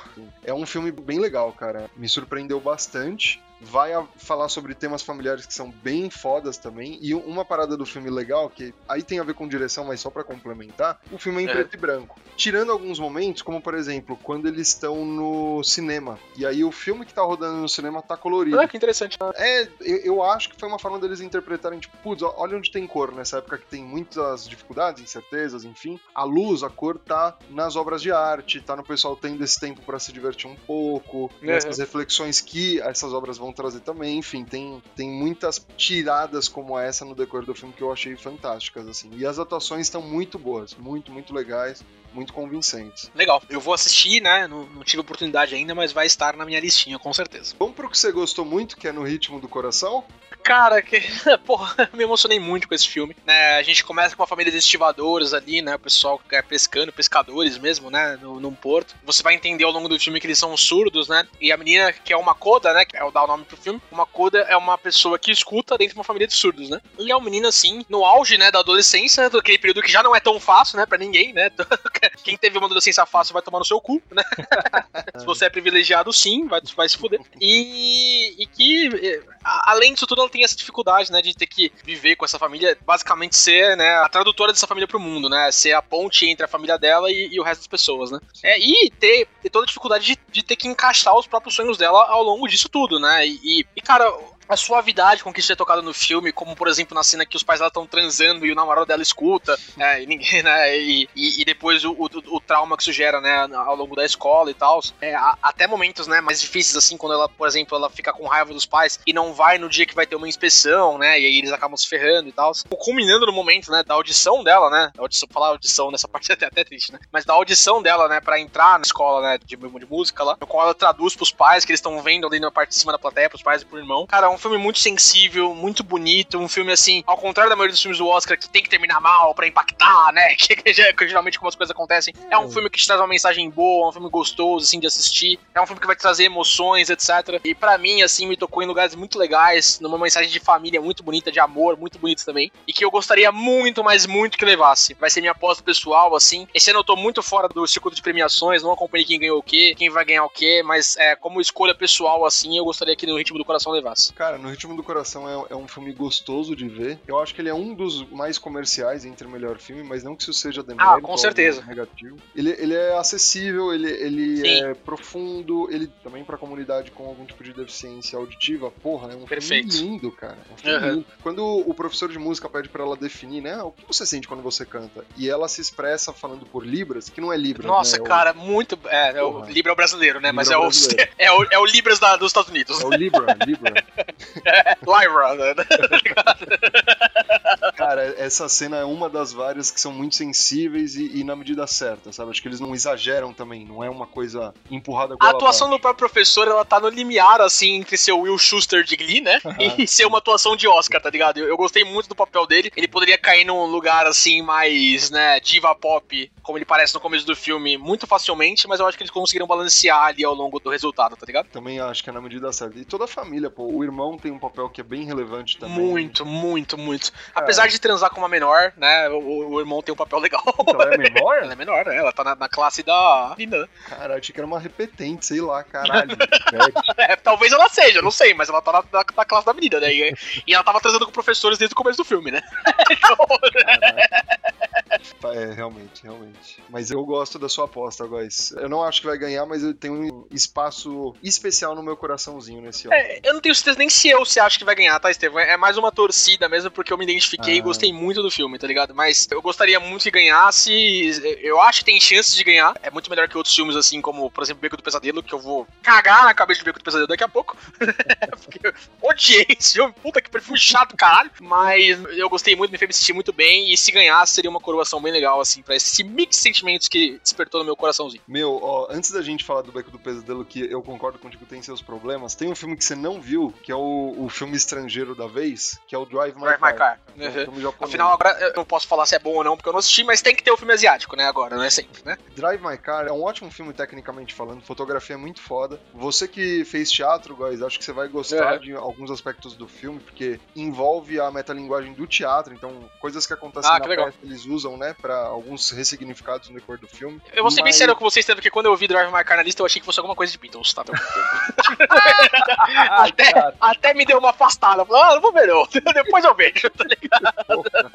Cara, o próprio nome do filme, né, é um signo de uma parada que acontece no decorrer, mas enfim, tendo todos esses elogios sido feitos, algumas atuações que são legais também, o, o ator principal é muito... A atriz, que é a motorista, não posso falar que é principal, talvez coadjuvante, mas enfim, é interessante também. Esse é um filme extremamente moroso, cara. Então, assim, Ah, ele é um filme de É. três horas de duração, lento. Ele não é um filme com muita ação. Tem muito diálogo, tem muitas pausas. Não que isso seja necessariamente ruim, mas tem gente que não gosta desse tipo de filme. E, cara, se você Sim, for sim. ver, tem que preparar o psicológico, tem que preparar pra ver o que você vai assistir. Eu, por exemplo, não sabia o que ia assistir, vi o filme, é, vi em duas partes diferentes, porque tem três horas. Não é, É. ruim, mas tem que estar preparado, tá ligado? Ele, ele tem várias situações legais, tem muitas falas familiares, tem situações bem recorrentes que a gente conhece de família que ele aborda de um jeito bem interessante. Olha que interessante também, guys. Tem uma pessoa que tem deficiência auditiva também no filme agora, parando Ah, que legal, que legal. É bem bacana inclu- incluir, né? A gente ter cada vez mais espaço pra falar desses tipos de problemas, né?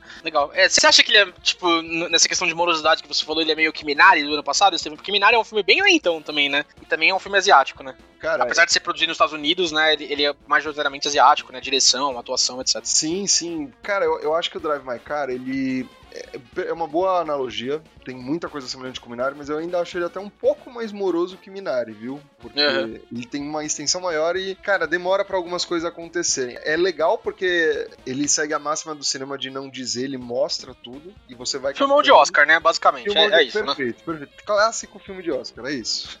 Entendi. Esse ano a gente não. Ah, não, teve sim, o Amor Sublime Amor, né? Que, que... Eu ia falar que a gente não teve o filme da bateção de punheta de Oscar, né? Que, que... mas, mas o Amor Sublime Amor é basicamente isso, né? É o Side Story. É, isso. cara, a gente tocou em West Side Story aí algumas vezes, mas, ai, cara, ah, esse bagulho do branco salvador no meio da comunidade latina, sabe? Tipo, ai, eu, eu acho isso tão idiota, Steven. Tão idiota, tão ultrapassado, tão um negócio. Ah, o Spielberg fala, ai, uh, West Side Story era, era um negócio que eu cantava quando eu tinha 5 anos, sabia todas as letras, não sei o quê. Legal, o Spielberg continua cantando em casa, sabe? Ou, ou atualiza o West Side Story pra hoje hoje em dia, é, mas colocar os porto-riquenhos, né, o- até meio vilões do filme, assim, sabe, tipo, no, no final, o príncipe branco vai tentar fugir com a, a, a perfeitinha, né, porto-riquenha, a outlier ou porto-riquenha que quer ser branca também, sabe? Eu, eu não gosto, cara, eu, eu acho brega, eu acho de extremo mau gosto, é, e apesar de ter algumas atualizações do filme, por exemplo, a adição da... Do personagem transgênero, né? Não, o transgênero já existia, né, no, no original. Ah, já? Caramba. Já, já sim, já existia, já. A atuação dele é um pouquinho diferente, eu, eu acho que Hum, ele é bem pô. escondido no filme agora também, né, de qualquer jeito, mas é, ele já existia no original, sim, eu não lembro o nome dele, pra ser sincero. Mas é aquela senhora que faz a dona da loja no qual o personagem principal é, trabalha, Trabalha. sabe?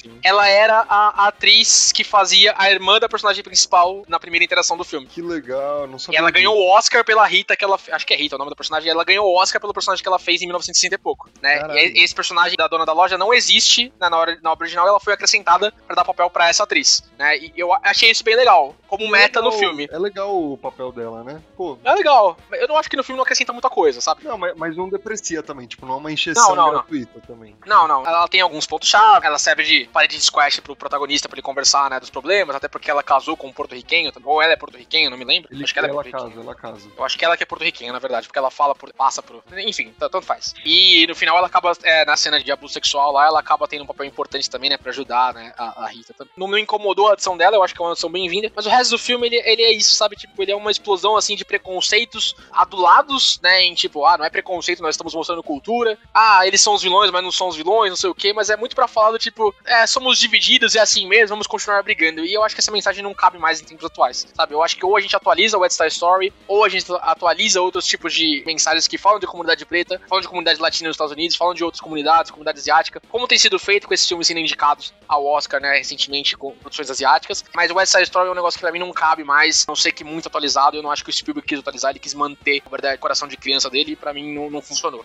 eu acho o Cara, filme péssimo, tenebroso, caralho. é muito bem dirigido, né? É o Spielberg, né? O cara, é, o cara é um gênio, etc. Mas é, em questão de história, assim, do White Savior, eu não curto esse tipo de história. Eu não sou fã do filme. Primeiro ponto, um musical me pegar não é, é, é meio difícil, sabe? eu gosto muito de musical, hein, Steven? Puta, Tudo isso que eu tô falando. É, com dorzinha no coração, né? Acho que eu Exatamente. queria ter curtido mais. Mas, mano, eu não sou tão fã. Eu vi o filme e nem sabia que o Steven Spielberg tava dirigindo. Eu gosto de ver alguns filmes do Oscar sem nenhum tipo de informação, fugir de trailer, fugir de tudo. É, eu fiquei sabendo na hora também, sabe? Tipo, até você me contar aí de Belfast Drive My Car, eu não sabia sobre o que era, tá ligado? Cara, então, eu, eu conheci o West Side Story, mas com essa tradução bosta eu não, eu não reconheci o filme, tá ligado? Entendi. Então eu, eu nem sabia que era musical. Mas assim, as atuações estão legais. Tem o, aquele ator do Baby Driver, né? Que, pô, ele é Sim, muito sim. bom. Ele é muito Ele versátil. é bom, mas eu achei ele muito pastelão nesse filme, sabe? Muito bobão. Sério? Grandão Porra. bobão. É. Eu gostei, eu gostei. Eu não acho ele bobão. Eu acho que ele tem nuances de espertão, de sedutor. Tem o bobão também. Tem o, o de amigo leal. Tem o de ódio desenfreado. Tipo, Eu gosto da versatilidade porque, pô, ele também tá fazendo um musical. Eu não lembro de ver ele atuando em outro grande musical com esse tipo de spotlight em cima dele também. Mas o, o meu problema com o filme não, não é nem essas questões que você trouxe, iguais. É é, eu não tive essas mesmas percepções, inclusive, tipo, essa questão de white savior e tal. A mensagem do filme acho que é muito também querendo trazer que o ódio é destrutivo e irracional. Não faz sentido se odiar alguém por conta da etnia da pessoa, enfim. E mostra que, porra, é isso que as pessoas querem? Propagar só mais ódio, mais ódio, mais ódio? Eu acho que é mais uma tentativa de abordar esse tipo de questão de modo diferente do que uma problematização em si. Eu, eu concordo que tem que ser atualizado, tá? Não tô falando que a obra tá fechada. Tem coisa que não faz mais sentido que na década de 60 era uma coisa, hoje em dia é outra, poderia ter outro tipo de apelo ou aproximação. Por exemplo, a menina latina que já sai beijando na boca, sabe? Tipo, pô, Aham, acho que exato. poderia ter sido adaptado de uma forma diferente, sei lá. Essa questão da promiscuidade latina, né, Steven? É que, É. a gente- assim, eu não tenho experiência de como é ser um latino nos Estados Unidos. Imagino que você também não. É, não. Mas é, é um negócio assim que, tipo, pega pra gente, sabe? É um negócio de representação da nossa cultura também que tá fora, sabe? Que não é, não é o que a gente é. A gente sai beijando na boca, sim, mas. Ah, mas a gente é putão, né, Steven? Não, não é todo mundo, tá ligado? Sim, sim, perfeito. perfeito. Por estar assim, eu, eu- concordo contigo que talvez a gente esteja falando até um pouquinho fora de pauta, por exatamente por não ser a gente o foco do público. Eu me reconheço e me entendo muito mais em pautas pretas nos Estados Unidos e no Brasil do que na comunidade latina que mora nos Estados Unidos. Eu não sei como é que é estar lá, eu não sei como é que é fazer parte de uma comunidade latina de gueto estadunidense, tá ligado? A gente não sabe. Mas a gente fala pelo que a gente sente, né? A gente fala pelo que a gente mostra, a gente conhece o que é ser latino. Embora não no contexto estadunidense, mas a gente sabe o que é ser latino. Gente gente, né, morando em São Paulo, sudeste do Brasil, muita gente do nosso ciclo até social, né, Estevam, entende? Não, a gente não é latino, a gente é, não sei o quê, mas a gente é, sim, Isso né? É é A gente- a gente é latino, cara. É, a gente é pra caralho, tá ligado? A gente chega lá, lá, é, mesmo, sei lá, você, o Cello, o- Cello nem tanto, né? você e o, e o Amaral chegando nos Estados Unidos, vocês são latinos, tá ligado? As pessoas reconhecem você como latinos. Eu ainda sou, eu, eu sou pardo, né? Sou parte de uma comunidade é, mais, mais preta, etc. É, pra mim é até mais forte isso, mas você e outras pessoas que a gente convive, que se veem assim, né? Nossa, tô falando que a gente se vê, né? Tipo, não, não me entender errado. Mas que a gente se vê, nossa, comunidade branca, não sei o que aqui. Não, nos Estados Unidos é todo mundo latino, tá ligado? E esse tipo de representação pra mim é uma representação desatualizada, preconceituosa, racista, assim, que eu acho que cabe mais nos dias de hoje. Não é no, no bastião do, ah, mas é uma obra de 60, recontada. Não, hoje em dia não dá mais, tá ligado? Ou muda ou não faz. Eu tô sendo um, po- um pouquinho, né, extremista, mas pra mim não funciona, cara. Mas pra mim o maior problema do filme é o que eu comentei antes, que é a cadência do Sim, filme. sim, sim. Pra mim tem um momento, vou dar spoiler, tá, pessoal? Quem não viu, pula uns minutinhos aí, mas tem um momento do filme que morre o irmão da protagonista e o cara, né, o namorado dela vai até lá porque ele que matou o irmão, ó, fala, ó, vamos entregar pra polícia, desculpa, tal. E pra mim a virada de chave da menina fala, não, mas se você for eu vou ficar sozinha, tal. É muito rápido, irmão. Cara, Tipo, eles transam, Estevam, eles transam. Exato. Acabou É de matar o irmão cara. dela, Estevam. É muito estranho, Estevam. É muito estranho, é muito estranho, velho. Eles podiam ter colocado alguma coisa, sei lá, tipo, um ano depois, sei lá, uma parada assim. Cara, em Romeu e Julieta, pelo menos é o primo da Julieta, tá ligado? Tipo, ah não, era meu primo, foda-se, né? Mas é o irmão da menina, tá ligado? Mano, é muito zoado. É muito estranho, cara. Pra mim, eu tava vendo com a Daniela, quando isso aconteceu, a gente se entreolhou e falou, que É. porra é Mano, foi a mesma coisa comigo com a Clara. A gente, mano, o que que tá acontecendo? Tá ligado? Você acabou de matar o irmão dela, porque você tá transando com ela. Cara, isso é bizarro mesmo. Isso é bizarro. And the Oscar goes to. Vamos pra outro filme que a gente já falou, que é o King Richard, que, cara, pra mim é outro filme bem comercial. É, um- biopic, né? Bio, biopic do Oscar, né, Steve? Eu acho que a gente tem duas visões legais aqui. Eu que conhecia a história das irmãs Williams, né? Eu conhecia quando, quando elas eram mais famosas, faziam mais sucesso, né? Até profissionalmente. A gente era bem mais novo, né? Então eu não peguei esse auge delas, né? Mas essa partida dela contra a. Esqueci o nome da tenista lá. E esse rolê dela atrasar propositalmente depois de estar tomando uma sova, né? No segundo set, ele rolou mesmo, tá ligado? Né? Uma das grandes putarias do esporte, né? Tipo, o resto do filme é bem legal pra quem curte o mundo do tênis, ver grandes es- estrelas. O cara que faz o Justiceiro interpretando Ah, o treinador. o treinador lá é, é- é sensacional. Eu comecei achando, cara, esse cara é o Paul Rudd, eu conheço esse cara. Mas não, é o Joe Bertal, né? Que pra mim ele tá perdido ali, tá? Tipo, não dá pra ver que é ele, né? Eu fui ver pesquisando só depois. E achei isso bem legal. Mas o resto do mundo do tênis ali é bem legal. E você que não conhece, né, vendo essa história como, como um todo, acho que é uma abordagem completamente diferente, né? Entendendo, ah, talvez aqui eles se deem mal. Eu, eu sabia que eles não se dar bem, né? Mas é, é bem legal de ter essa sua visão também. Sim, pô, é- é- filme de esporte é foda. Filme de esporte faz até Fórmula 1 ficar interessante, tá Exato. ligado? Mas- Puta, aquele filme do ano passado era muito ruim, mano. Nossa senhora. Então, mano, tipo, porra, é, é- é um filme legal, mas é um filme família, tipo, é um filme leve, porra, dá pra você ver com a sua mãe, sua avó tranquilo, sabe? É esse tipo de filme, ela, sei lá, é só um, um marco, né? Tipo, acho que é uma coisa recente, a história das irmãs, e é isso. É divertido, é, é palatável, mas pra mim é isso, tá ligado? Me estranha ele tá aí, porque, por exemplo, no Ritmo do Coração, que é um filme mais popular, ele tem uma mensagem e ele tem atuações, enfim, ele tem algumas coisas que fazem ele brilhar um pouco mais, ele é diferente. Agora, o King Richard é um filme legal, mas, tipo, eu não conseguiria colocar ele como o melhor filme, tá ligado? Tipo, por mim é muito estranho ele Cara, tá eu, aí. eu entendo, assim. Tem dois pontos pra mim. Primeiro, eu tenho conversado mais com pautas pretas, assim, a- até pra mim mesmo, né? Entendendo um pouquinho mais da minha origem, da minha cultura também. Entendendo um pouquinho mais parte da comunidade preta também. E eu acho que as mensagens que ele traz sobre comunidade preta no filme estadunidense, do- da realidade estadunidense, né? Do tipo, principalmente naquela cena que a esposa do Will Smith, eu não, não lembro o nome dela, mas a esposa dele no filme, é, vai falar com a vizinha lá, falando, ah, é, você não fala mais das minhas filhas, não sei o que, etc. Né, sabendo a dificuldade que é criar cinco filhas pretas nos Estados Unidos, né? na- naquela época, no 80, 90, era muito mais complicado do que é hoje. E hoje ainda é muito complicado, tá ligado? De resto, como o filme do Oscar, eu acho que ele tá naquela categoria de biopic. Como foi o filme da Margaret É. Thatcher, como foi o filme do. que o Gary Oldman ganhou o Oscar lá do Winston Churchill. Puta, é, o Winston eu acho outra prateleira, mas ok, entendi o que você quis dizer. Eu, eu entendo da, da atuação, você tá falando de outra prateleira. Eu concordo com o seu. O Gary Oldman tá muito melhor do que o Will Smith tá no filme. Mas é, eu acho que é a mesma categoria, entende? Tipo, é, é um Uhum. filme de biopic. É um filme contando uma Uhum. história de alguém, num período específico da Concordo. história dessa pessoa. Né? Então, eu, eu entendo onde esse filme foi encaixado. E como você disse, é um filme comercial. Tem o Will Smith, vai vender, né? Não sei o que. As pessoas vão assistir no HBO Max, vão assistir aí por aí. Né? Então, é, eu, eu entendo ele tá. Não é meu filme favorito, assim. Eu gostei muito pela mensagem que ele passa, por ser um filme de esporte, que eu, que eu sou apaixonado. Sou fã de tênis também, gosto muito de tênis, mas, né, que, né, concordo que talvez tivessem pra ganhar, assim, ele não tá entre os meus mais cotados, não. Acho que bem, bem lá pra baixo, inclusive. Mas, ô, ô Góis, vamos falar agora então daquele filme que você gostou muito de assistir, achou uma obra-prima. ah! Cara, você entendeu o beco do pesadelo, Estevam? Tipo, ele é bobo. Cara, mano, assim, é, é, eu acho o filme legal, eu acho ele ok. Tipo, eu não acho ele ruim e não acho ele maravilhoso. Cara, eu achei bobo. Eu, eu achei um filme bobo. Porque, quer, quer, explicar o enredo aí pra, pra quem, não, quem não pegou inteiro, Estevam, por favor? Vamos lá, Beco do Pesadelo, que é um filme que também passou meio despercebido. Pouca gente com quem eu converso criou um hype ou até sabia que era um filme, né? Mas enfim.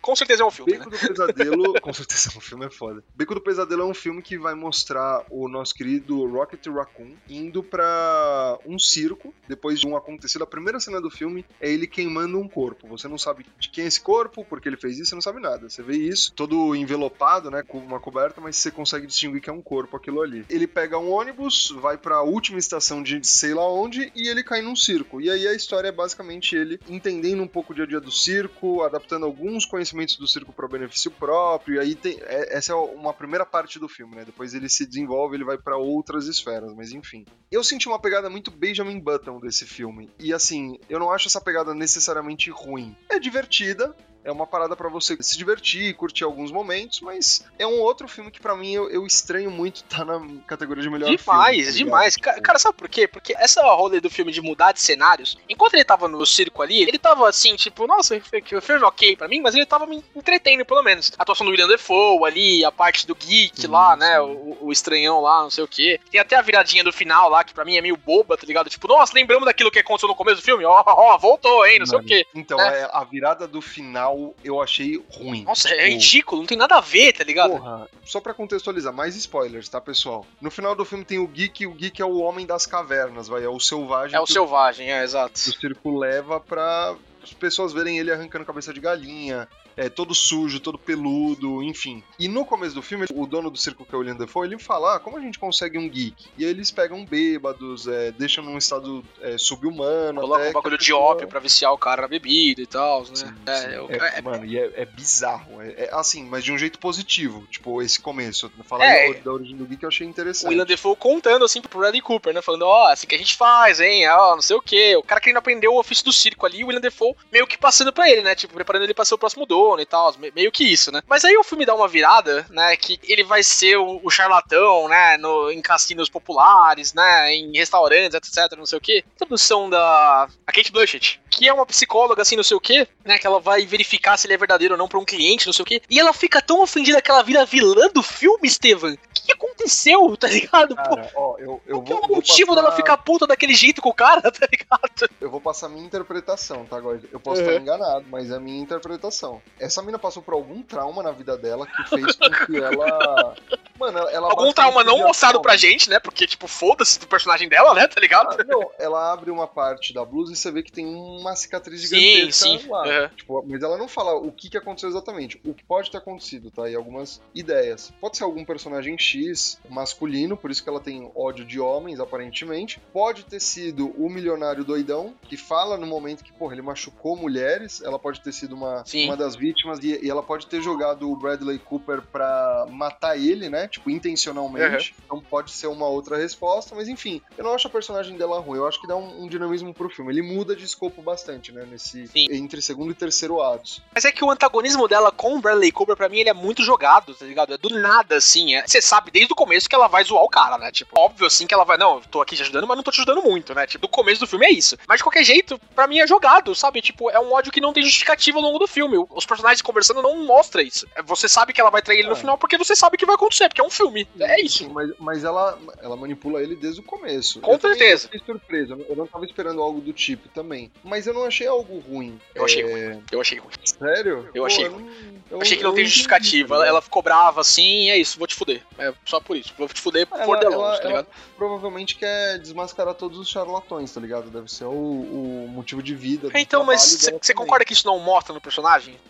Sim, Mostra sim. na Kate Blanchett fica uma puta de uma atriz, mas o roteiro não tá, ali- não tá contando isso, entendeu? Eu concordo, mas é, assim, eu não acho um problema porque dá pra você é, chutar, né, entender algumas coisas dela. Não exatamente o que rolou, mas o que pode ter acontecido muito, muito provavelmente, tá ligado? Eu não acho um problema. Eu- eu não sei. Eu não gosto do filme, assim, o final eu acho meio tosco, porque tem todo o rolê do geek que, assim, ah, a gente sabe como um geek é criado, e no final do filme o Bradley Cooper tá todo fudido e o dono do novo circo que ele foi, é, acabou indo parar, fala que eles precisam de um novo geek. E aí ele sabe como é a estratégia de um novo geek, ser capturado, né? E, e, cara, eu achei que o final ia ser assim, caralho. Ele entender que ele chegou no fundo do poço. Tipo, caralho, estão me oferecendo pra é, ser um geek, né? E não, tipo, em vez dele, sei lá, caralho, eu cheguei nesse patamar de vida, ele fala, não, eu vou ser o melhor geek que você já teve. Tipo, É. porra, eu achei meio, sabe, eu achei meio sem sentido, sabe? Tipo, então se mata logo. tá Me ligado? pareceu um rolê assim. é, é, entre o Bradley Cooper falando, dando risada porque ele sabe o que tá rolando, ele vai tentar subverter isso e tentar tomar controle dos negócios. Ou esse negócio, tipo, cheguei no fundo do poço, todo desesperado, vou ser o melhor geek que você já viu. Mas não é nenhum nem outro. E por não ser nenhum nem outro, não consigo me conectar, tá ligado? O filme tá inteiro nessa pra mim. Quando ele começa a ficar interessante, ele sai do circo e vai pros cassinos, essas coisas. E aí eu paro de me entreter. A Kate Blanchett é uma puta de uma atriz, ela tá ali no filme, tá ligado? Pra mim, ela conecta certos personagens. Eu estaria muito mais interessado em ver a história do Bradley Cooper no circo com a menina lá com que ele acaba se casando, né? E acaba tendo problemas com ela depois, do que com ela, apesar de amar a Kate Blanchett. E- então, ele tá sempre no meio do caminho pra mim. E pra mim, por isso, ele foi o pior filme da- de- desse ano do Oscar, né? Eu não consegui gostar de quase nada dele. E, e sem falar que tem os personagens assim que estão. Cara, você tem o Ron Perlman, você tem a Kate Blanchett e você tem o William Defoe. E os três juntos não dão um personagem só, tá ligado? Você tem 5 minutos de William Defoe, 5 minutos de Ron Perlman. Eu acho um puta desperdício, assim. Você podia fazer muito mais com eles do que com o resto do elenco que ficou no filme inteiro. Enfim, É. sei lá, eu não, não gostei, Steve. Eu não, não, não, não consegui. Achei estranho. Eu, assim, eu gostei do filme, mas eu achei um filme ok. Eu não vou avaliar ele como ótimo, mas não como ruim também, não. Ele, ele me lembrou muito Benjamin Button, porque ele mexe com alguns pontos meio esotéricos e tal. Sim, ele é meio básico, mas ok. Outra, outra coisa do filme é, é a relação que ele chega, ele, ele constrói com a Madame Zando lá no começo do filme. Come ela, não sei o que, tem o marido dela que morre lá, e é isso, blá blá blá. Pronto, acabou, tá ligado? Não, vou, vou partir É, pra outra aqui. Isso, isso é meio jogado. É estranho, tá ligado? Tem uns momentos assim do filme que ele, ele não sabe o que ele quer fazer. Parece que teve um monte de ideias no roteiro. Ah, vamos usar essa aqui, aqui, essa aqui, aqui, essa aqui, aqui. E como é que conecta? Ah, foda-se, filme de Oscar, sabe? Sei, sei lá. Não é um filme horroroso, não é, sei lá, não é os seis odiados do Adam Sandler na Netflix, tá ligado? Mas por ser um filme do Oscar, você espera um pouco mais, né? E esperando um pouco mais, É. eu fui desapontado. Ele também é um filme que me surpreende estar aqui. Tipo, não, pra mim não faz sentido. É, É. Eu já falei do King Richard, mas esse também, cara, meio X. Agora, um filme que pra mim faz total sentido estar aí, e que talvez se não fosse por Belfast, se não fosse por Ataque dos Cães, eu, eu colocaria como favorito, é o Licorice Pizza, que é do Paul Thomas Anderson. Você falando- não chegou a ver também, Não, mas né? você acabou falando bastante em outra categoria já, né? Porra, esse. Mas eu vou. Deixa eu complementar. Por favor, esse por favor. filme. Cara, eu não sabia. É, eu vi o filme e eu falei, por que caralhos esse filme chama Licorice Pizza? E aí eu fui pesquisar, né? Porque vendo o filme você não consegue interpretar de nenhuma forma. Não me conte se Licorice- for pegar de alguma coisa do filme.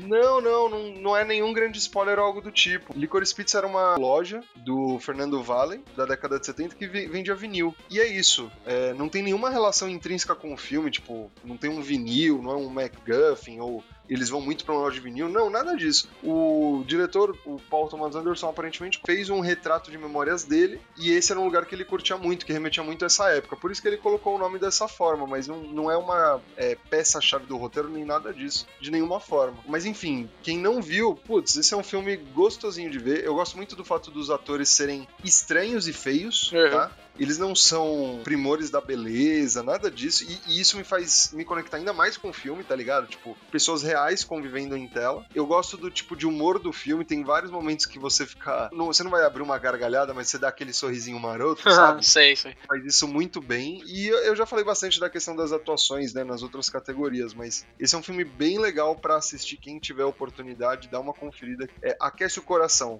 sabe? É um filme bem legal pra você ver um, um Agostinho Carrara californiano Legal, eu vou tentar assistir também. Eu acho que daqui a pouco ele vai estar na Apple TV e fica mais fácil de assistir É também. isso. Passamos por todos, né, Estevam? A gente falou um pouquinho também. O Amaral deu uma tocada em, em é, Não Olhe Pra Cima. Eu acho que a gente entrou bastante nele. Como eu disse, assim, eu acho que pra gente que tem um pouquinho mais de noção das barbaridades que estão acontecendo no mundo hoje em dia, né? A gente quer um pouquinho mais. Chato falar isso, né? Mas um pouquinho mais esclarecido. Pra mim, ele é um filme muito óbvio às vezes, sabe? Então por isso eu não consigo Eu colocar ele como um dos melhores. Mas ele é realmente um filme muito bom, muito engraçado. E eu, eu gosto desse. O filme político do Oscar da vez, né? Que, sempre tem um todo ano também, né? Sim. Mas qual a sua aposta, agora? Você falou que tava torcendo pro No Ritmo Eu do vou no ritmo do Coração, coração, cara. É, eu, eu acho que, que provavelmente, assim, vai ganhar Ataque dos Cães. Tá? Eu, eu acho que vai ganhar, mas eu vou. Minha aposta vai ser no ritmo do coração mesmo. Eu vou ficar com o meu coração aqui, pulsando. no ritmo do coração. Exatamente, pulsando por esse filme maravilhoso que eu curti, curti muito. O Amaral foi pra Não Olhe Para Cima e eu vou pra Belfast. Perfeito. Ouvinte, parece que acabou, né? Mas não acabou. Né? Fica com a gente aí mais um pouquinho, que daqui a pouco a gente volta. Depois da premiação dos Oscars pra ver o que a gente acertou, o que que a gente errou. Beleza? Agora os ouvintes vão poder rir pra caralho, falando: Meu Deus, como É. eles erraram esse tipo de categoria. Vai ser. Mas vai rir pouco, ouvinte, porque daqui a pouco a gente tá de volta. Segura a vinheta.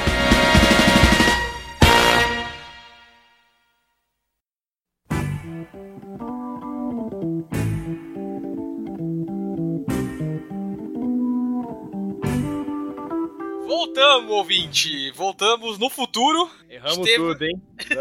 Ah, erramos O tudo. Góis acertou. O Góis Eu acertou, não, mano. eu, eu acertei, acho que eu errei só o melhor ator, não foi? A gente só errou o, o momento mais marcante da noite. Só isso que a gente errou. Ah, Vamos.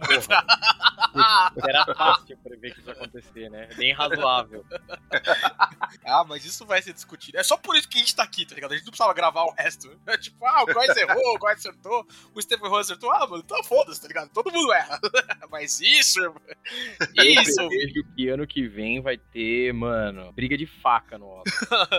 Eles têm que aumentar a audiência, tem que dar uma inovada, eu concordo, Amaral. Cara, você viu que o Tapa aumentou a audiência do Oscar em 60%, uma coisa assim, velho. Ô, louco, sério. Eu vi, eu vi que na segunda-feira dessa semana, o tanto que o Chris Rock vendeu da turnê mundial dele, né, de stand-up, foi mais do que no mês anterior inteiro. Ah, velho, vocês tinham dúvida? Tinham dúvida, tá ligado? As pessoas começaram a falar: Ah, por que, que o Chris Rock não, não vai abrir queixa contra o Will Smith? Irmão, por que será? Tá por, por quê?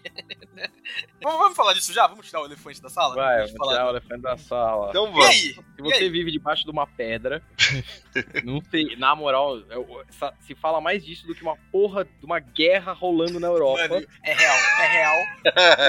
E, e, Ah, velho, caralho. cara, só de existir a comparação é, é absurdo, tá ligado? O pessoal não, esqueceu fala- Ucrânia e Rússia por um dia, assim. A gente tá próximo de uma terceira guerra mundial e a gente tá focando mais no tapa do Will Smith. Mas se você vive debaixo de uma pedra, Chris Rock fez uma piada com a esposa do Will Smith, piada que zoava ela por estar careca. Aparentemente ela está careca por causa de uma doença. E aí ele ficou putaço, subiu no palco e deu um tapa na cara dele e bradou aos quatro ventos: é, Deixe o nome da minha mulher fora da porra da sua boca. Tradução não literal. Mano, e foi bizarro porque muita gente achou que era fake no começo, né? No muita começo, gente no começo meio... pareceu, no começo pareceu. Até porque no começo ventilava-se que tinha sido um soco, né? E o Chris Uhum. Rock não demonstra nenhuma reação ali de quem tomou um soco na cara, né? Ele, ele vai pro lado ali um pouquinho. Pareceu bem encenado, mas Sim. quando é, no, o áudio da transmissão americana para, tá ligado? Tipo, né? A transmissão americana ele para, acho que aqui no Brasil continuou, mas a transmissão americana para o áudio. O Will Smith continua falando, tira o nome da minha mulher da porra da sua boca. E o Chris Rock, não, eu, eu, eu- I'm going to, tá ligado? E, Sim. E, o climaço em volta, tá ligado? Tipo, Nossa. "Ih, caralho. Cara, que clima desconfortável. E, e a ABC, que, que transmite o Oscar, ela não faz piada com palavrão, tá Não. ligado? Então Exato. já foi um indicativo. Mas nossa, foi muito desconfortável ver aquilo. Eu não vi ao vivo o Oscar, eu vi a gravação. E quando chega nessa parte, mano, porra, teve o pessoal que achou engraçado, que achou justo. A gente vai entrar nisso. Mas nossa, eu olhei para aquilo e fiquei desconfortável, tá ligado? É aquela sensação do, do dinner party do The Office. Nossa, é real. Quem Perfeito. tá rindo, tá rindo de desconforto, velho. Perfeito. Que porra que acabou de acontecer, velho. Perfeito. é isso, vambora. tá? Amaral foi O Amaral, o cirúrgico. Amaral, o Amaral resumiu. É, é tipo. Nossa. E eu, notícias quentes, que o New York Times acabou de postar uma matéria dizendo que a academia tentou tirar o Will Smith da Docente. cerimônia. Falou assim, ó, estamos te convidando que nem no colégio, estamos te convidando a se retirar. e o Não, Will obrigado. Smith, é, sendo o Will Smith falou no. Situação, assim, muito complicada, hein, meu. Tem várias pessoas problematizando essa porra de mil jeitos diferentes. Eu só tô interessado na entropia. O Amaral é o Coringa. Momento, velho. Vocês querem falar da opinião aí de vocês?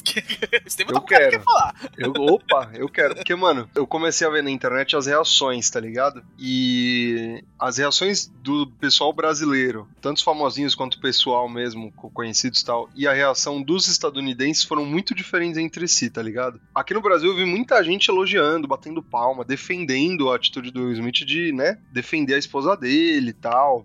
E nos Estados Unidos eu vi muita gente criticando, tipo, essa atitude. E, cara, tem um tweet do Hélio de la Penha, que, que chegou a comentar os Oscars, é, esse ponto em específico, que, meu, eu achei muito assertivo. Eu achei a atitude do Will Smith errada, tá ligado? Tipo, primeiro porque eu não tenho certeza de qual foi o contexto. Será que o Chris Rock sabia que a esposa do Will Smith tinha uma doença autoimune e por isso ela raspava o cabelo ou não? Aparentemente não, mas ela sempre foi muito vocal A sobre. Jade é bem aberta sobre isso, exatamente. Então ele deveria saber. E Ok. não é a primeira vez que o Chris Rock zoou a esposa do Will Smith, né? Eles têm o histórico lá em 2016. Né? O Will Smith, na época, não tava na cerimônia, né? Eles boicotaram que aquela trend do Oscar So White, né? Uhum. O Chris Rock fez piada com isso, o Will Smith já não estava satisfeito à época. E aí, meu, é, eu- a atitude do Will de bater no Chris Rock, cara, eu acho que foi um desserviço tão grande em tantos níveis diferentes, porque, tipo, assim, imagina se o Will Smith sobe ao palco e ao invés de dar um tapa, ele pega o microfone do Chris Rock e fala: Ó, cara, a minha esposa tem a condição XYZ. Eu entendo que você é comediante, mas, cara, tá errado. O que você tá fazendo é um puta de serviço. Quantas pessoas não têm falta de confiança, etc, etc, etc. Porra, era uma forma de você gerar awareness de modo positivo sobre isso e, tipo, sem apelar pra violência física, já que, cara, teve muita criança que viu o Oscar, por exemplo. E, assim, apesar do Chris Rock ser um comediante, velho, imagina como fica a moral dele depois de tudo isso ter acontecido. Essa imagem vai ficar pra sempre. Tipo, sabe, é uma imagem histórica essa porra. En- Então, assim, eu achei muito infeliz a atitude do Smith. É, aí eu, eu achei pior ainda o discurso dele depois, falando, nossa, o amor vai te fazer isso, Estevam? fazer Que que é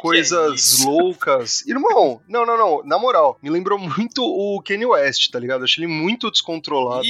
Muito, é, entrando em parafuso, mano. Você está errado. Cara, eu, eu assim, eu acho que vocês vão, vão ser da parte que vão defender violência. Cara, não, injustificável.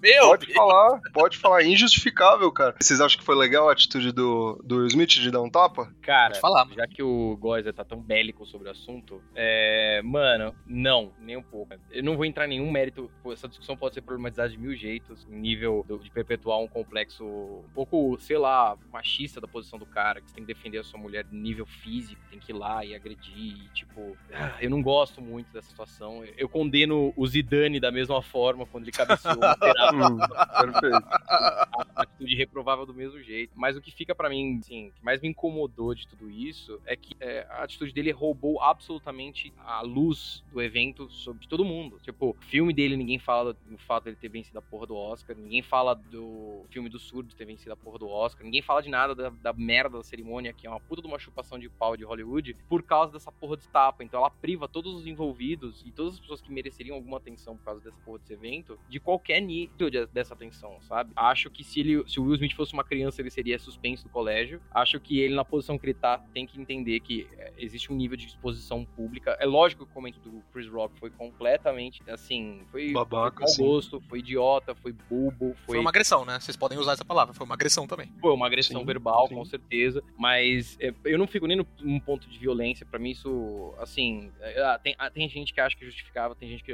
que não acha. Eu não quero entrar nesse, meandro retardado, mas o que me incomoda justamente é roubar a luz de todo mundo, roubar a luz de coisas mais importantes que poderiam ser ditas por causa disso, entende? Também acho que a Jade é muito capaz de ir lá e se defender, sem que ele, como o maridão, vá lá. Você tá falando da minha mulher, velho? É, acho isso bobo, estúpido. E mais do que isso, cara, a- aliás, além de tudo isso, não gosto da prática de você poder subir num palco e surrar alguém, essencialmente fazendo o seu trabalho e dizendo um roteiro que foi pré-aprovado pela porra da academia. Eu acho isso completamente idiota, é, não não gosto dessa prática, não quero imaginar essa prática acontecendo. É, é evidentemente que existem limites ao humor e não acho que aquela foi uma boa piada, mas a resposta a um comediante não é você ir lá e surrar o cara. Não concordei, acho estúpido e ele não vai ter o Oscar caçado, mas eu espero que ele seja banido de todas essas apresentações, porque ele tá numa posição que ele não pode se, se descontrolar emocionalmente. Vamos lá.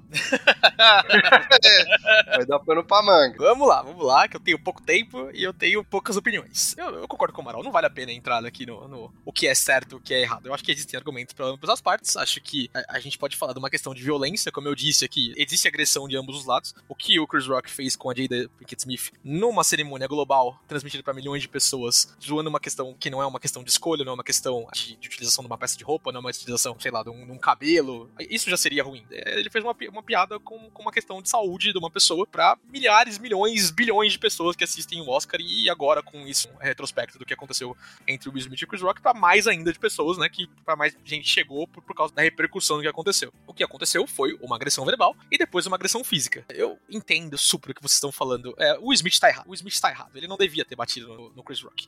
Entretanto, classificar isso como uma agressão de você ir lá e surrar uma pessoa não é verdade. Não é verdade. O, o tapa é uma questão muito mais moral do que uma questão física. O Chris Rock não se mexe. O Chris Rock não tomba. O Chris Rock não, não mexe o, o rosto. A, a, intenção do Will Smith ali não foi causar dor física, não foi dar uma porrada no Chris Rock. Foi humilhar ele como ele humilhou a esposa do cara. Existem questões de tipo, ah, a Dida Pinkett Smith podia se defender. Ah, o Will Smith é o machão lá que vai proteger a esposa, não sei o que. Existem. A situação ali de momento pediu, na, na, visão do Will Smith, o Will Smith sabe que ele tá errado, ele disse no discurso dele, ele sabe que ele errou, ele, sabe a, a, emoção tomou conta da cabeça dele ali naquele momento e ele, ele cometeu um erro. Ele, ele, devia ter feito isso? Não. Sou a favor de demonstrações é, físicas em relação a piadas que são feitas por pessoas na 95% do tempo. Não. É, o Chris Rock mereceu o tapa que ele tomou? O Chris Rock mereceu o tapa que ele tomou. Essa questão do que aconteceu não tem nada a ver, tá? Não tem nada a ver, não é esse paralelo que eu quero fazer, mas é a questão do, daquele gif do soco que um cara nazista toma na hora que tá fazendo a saudação ao, ao Hitler. Se as pessoas tivessem a consciência de que as ações delas, físicas, verbais, é, culturais, etc., têm consequências, e elas pensassem um pouquinho mais antes de fazer um tipo de piada, um tipo de saudação, um tipo de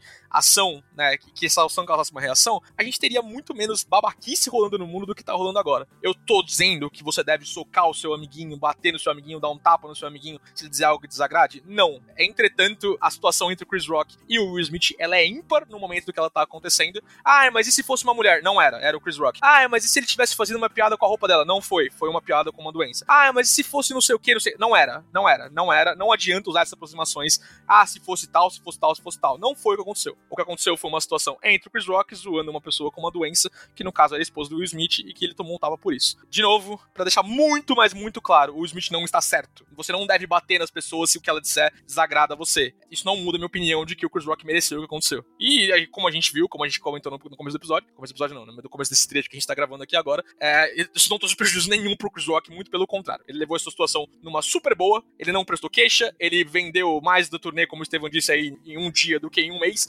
Ele entende a relevância do que aconteceu e como ele pode usar isso pra ele. O Will Smith não vai ter uma represália, ele é o Will Smith. É, muito do que estão se defendendo no que tá acontecendo aqui agora é porque é o Will Smith. Parte da minha defesa, inconscientemente, pode ser pelo que, por ser o Will Smith, eu adoro o Will Smith, uhum. todo mundo adora o Will Smith, né? Quem não adora o Will Smith? É, o que gerou de meme disso, nossa, o maluco tá putaço, um maluco odeia o Chris, etc, etc, etc, vai ficar para sempre e, e, e, blá blá. É, o, o Will Smith vai ser convidado pro ano que vem, ele vai receber outros prêmios. A gente gravou, né, no, no sábado. Não era a minha preferência pessoal a atuação do Will Smith. Eu acho que foi muito mais um prêmio de carreira, e acho que a gente falhou em considerar isso, Estevam, quando a gente falou disso, por exemplo, uhum. do que um prêmio por King Richard, que é uma atuação, assim, que é uma atuação boa, não, não tô falando que é uma atuação ruim, mas é uma atuação normal, tá ligado? É, é em busca da felicidade, tipo, um ou, tá ligado? Tipo, em busca da felicidade é muito melhor, né? Porra. E, e, e aí eu, eu é. tenho que falar da, da parte do, do, discurso. É um discurso que, concordando ou não concordando com você, Estevam, é um discurso que você nunca vai entender e que o Amaral nunca vai entender. É um discurso voltado para pessoas pretas. É um discurso voltado para uma comunidade preta, voltado para proteção do que acontece quando a gente é falado. Ser dois homens pretos que estão envolvidos na ação não faz pouca diferença. Pouca diferença. O Chris Rock é um desses comediantes que, por mais brilhante que ele seja como humorista, etc., por mais que eu goste de todo mundo odeia o Chris, da, das ações que ele faz é, roteirizadas, é um comediante que ataca minorias. É um comediante que ataca tanto a população preta com racismo, racismo revelado porque ele é uma pessoa preta também, quanto pessoas que estão doentes, como é o que ele fez. Quando o Will Smith fala de proteção, fala de amor, fala de ser o pai maluco, ele tá falando disso, fala de proteção dos mais fracos. Mais fraco, e aí a gente entra nessa questão falando da, da Jada, não sei o que, que ela podia se defender, etc. Mas ele fala disso que a gente protege a nossa família, a gente protege as pessoas que a gente ama, a gente protege o nosso povo. É um negócio que é difícil explicar para vocês, mas eu tenho certeza que se eu conversar com um amigo preto, ele vai entender também, né? É, enfim, eu não acho que vale a pena ficar brigando por isso. O Will Smith sabe que ele tá errado. Todo mundo que analisar isso friamente sabe que o tapa não é a reação natural a um discurso que você não concorda. Entretanto, eu acho que tem mais nuances do que, é, nossa, enfim, argumentos, argumentos, argumentos. Tem um meme que, assim, eu vi muita gente discutindo sobre e tal, mas tem um meme que eu acho que canaliza muito o que todo mundo pensa, que é, eu vi o Will Smith dando um tapa no Chris Rock. Para mim, e isso foi um pouco do motivo do meu constrangimento, é como se eu visse minha mãe batendo no meu pai, tá ligado? Porque eu gosto muito do Will Smith e eu gosto muito do Chris Rock. Eu gosto muito de O Maluco no Pedaço, Eu Sou a Lenda, Procura da Felicidade e eu gosto muito do Todo Mundo Odeia o Chris e outros especiais de comédia. Então, cara, é muito ruim quando você vê duas pessoas que você curte tanto, que fizeram parte da sua infância tal, é, se desentendendo nesse grau, tá ligado? Porra, isso me, me deixa tristaço. Ah, cara, eu fiquei bem na boa. Eu gosto muito do, do Will Smith, mas né, não, é, isso me deixa bem incomodado com ele para sempre, eu acho. E entendo o argumento do Boys, beleza. Não, também não vou ficar tabalando uma grande discussão sobre isso. Mas, cá, cara, só não degringolou pra um negócio completamente surreal. Mais foi porque o Chris Rock teve uma maturidade emocional filha da puta. E na boa, se ele vira um soco no cara, ali ia virar um showdown louco, mano. E, enfim, o fato dele ter se recusado a sair da porra da, da cerimônia ainda só reforça para mim a ideia de que era um puta, cara. Isso é completamente insano. Eu concordo que as pessoas têm que respeitar, têm que importar as consequências dos seus atos, mas é, eu não sei se é, a partir do momento que a gente abre mão da, do monopólio da violência em favor do Estado, cara, essa violência tem que ser feita de forma legal. Eu não, eu não acho, desculpa, se, se as pessoas esperam que, ah, não, a gente tem que ir lá. Hum, eu, infelizmente, não concordo com isso, e, mas eu entendo também que eu penso dessa forma porque eu sou um burocrata e faço parte de sei lá, de N grupos que o monopólio da violência favorece e não desfavorece. Então, muita coisa para se responder. Eu prefiro os memes, especialmente os de Elden Ring. Ah, sim, aparece... vamos ficar com memes. Ah, que aparece a barriga de vida do, do Chris Rock descendo. Sensacional. E no final das contas, cara, isso vai dar uma guinada no, na carreira do Will Smith também, porque agora ele vai ser forçado a fazer papéis de vilão, assim. Vai ter vários convites que ele ia receber antes. Tô falando, cara. Vai ser muito bom pra ele também, você vai ver. Mano, a, a gente tá falando dos Oscars, a discussão mais séria que a gente teve foi é, o tapa. Puta que pariu, né? Parando pra pensar agora. Cara, é, mesmo com o aumento da audiência 60% que o Amaral trouxe aí no começo, esse é o segundo pior Oscar em audiência, né? Em relação à população disponível no mundo, eu imagino, da história. Ficou atrás só do ano passado, que foi uma merda. Que foi o Oscar não presencial Nossa, lá, não sei o que, o né? Ano que foi passado ridículo. foi horroroso, né? Esse é o segundo pior. Cara, as decisões da academia nesse ano foram idiotas, tá ligado? Teve 12 prêmios que foram entregues offline, sabe? Tipo, e eles fizeram isso com o intuito de é, diminuir a cerimônia, né? A cerimônia do Oscar, é, ela é historicamente longa, né? Quase 4 horas aí em alguns anos, 2015, 2014. Cara, ano passado teve 3 horas de cerimônia, 2018 também, 19, teve 3 horas de cerimônia. Esse ano teve 3 horas de 40. A gente voltou pras 4 horas, tá ligado? É, o intuito deles de colocarem é, esses Oscars offline, não aconteceu nada, tá ligado? E, e, e, é um desrespeito, cara. O tanto de prêmio que Duna ganhou e apareceu um cara lá só pra pegar o, tipo, o Oscar e falou, oh, legal, valeu, e foi embora, tá ligado? É um desrespeito. É um desrespeito com a obra que é Duna. Tantos prêmios aí que foram distribuídos também, que não tiveram premiação ao vivo. Eu, eu entendo, né? A academia deve ter ficado muito salty de dois Oruguitas ter sido indicado e não terem colocado. Não falamos do Bruno, né? We Don't Talk About Bruno. E eles fazem uma, uma, uma apresentação de seis minutos de We Don't Talk About Bruno, com inclusão de parte de rap, outras pessoas cantando, não sei o quê. E quem não tava lá? O Lima Manuel Miranda, porque ele tava com Covid. Tá, tá ligado? Umas decisões burras, assim. Umas decisões que, mano, eu, eu, o Estevam falou que não viu ao vivo, Amaral, imagino que ele deve ter visto ao vivo também. Eu assisti uma hora e pouco, porque tava insuportável. Insuportável. Eu é. deixei o dor ligado ali, né, passando, né, o, o, o, Oscar, e voltei quando aconteceu o tapa, tá ligado? O resto tá ouvindo Big Brother. que é um conteúdo muito mais intelectual que o Oscar, inclusive. Porra, esse ano até que tá.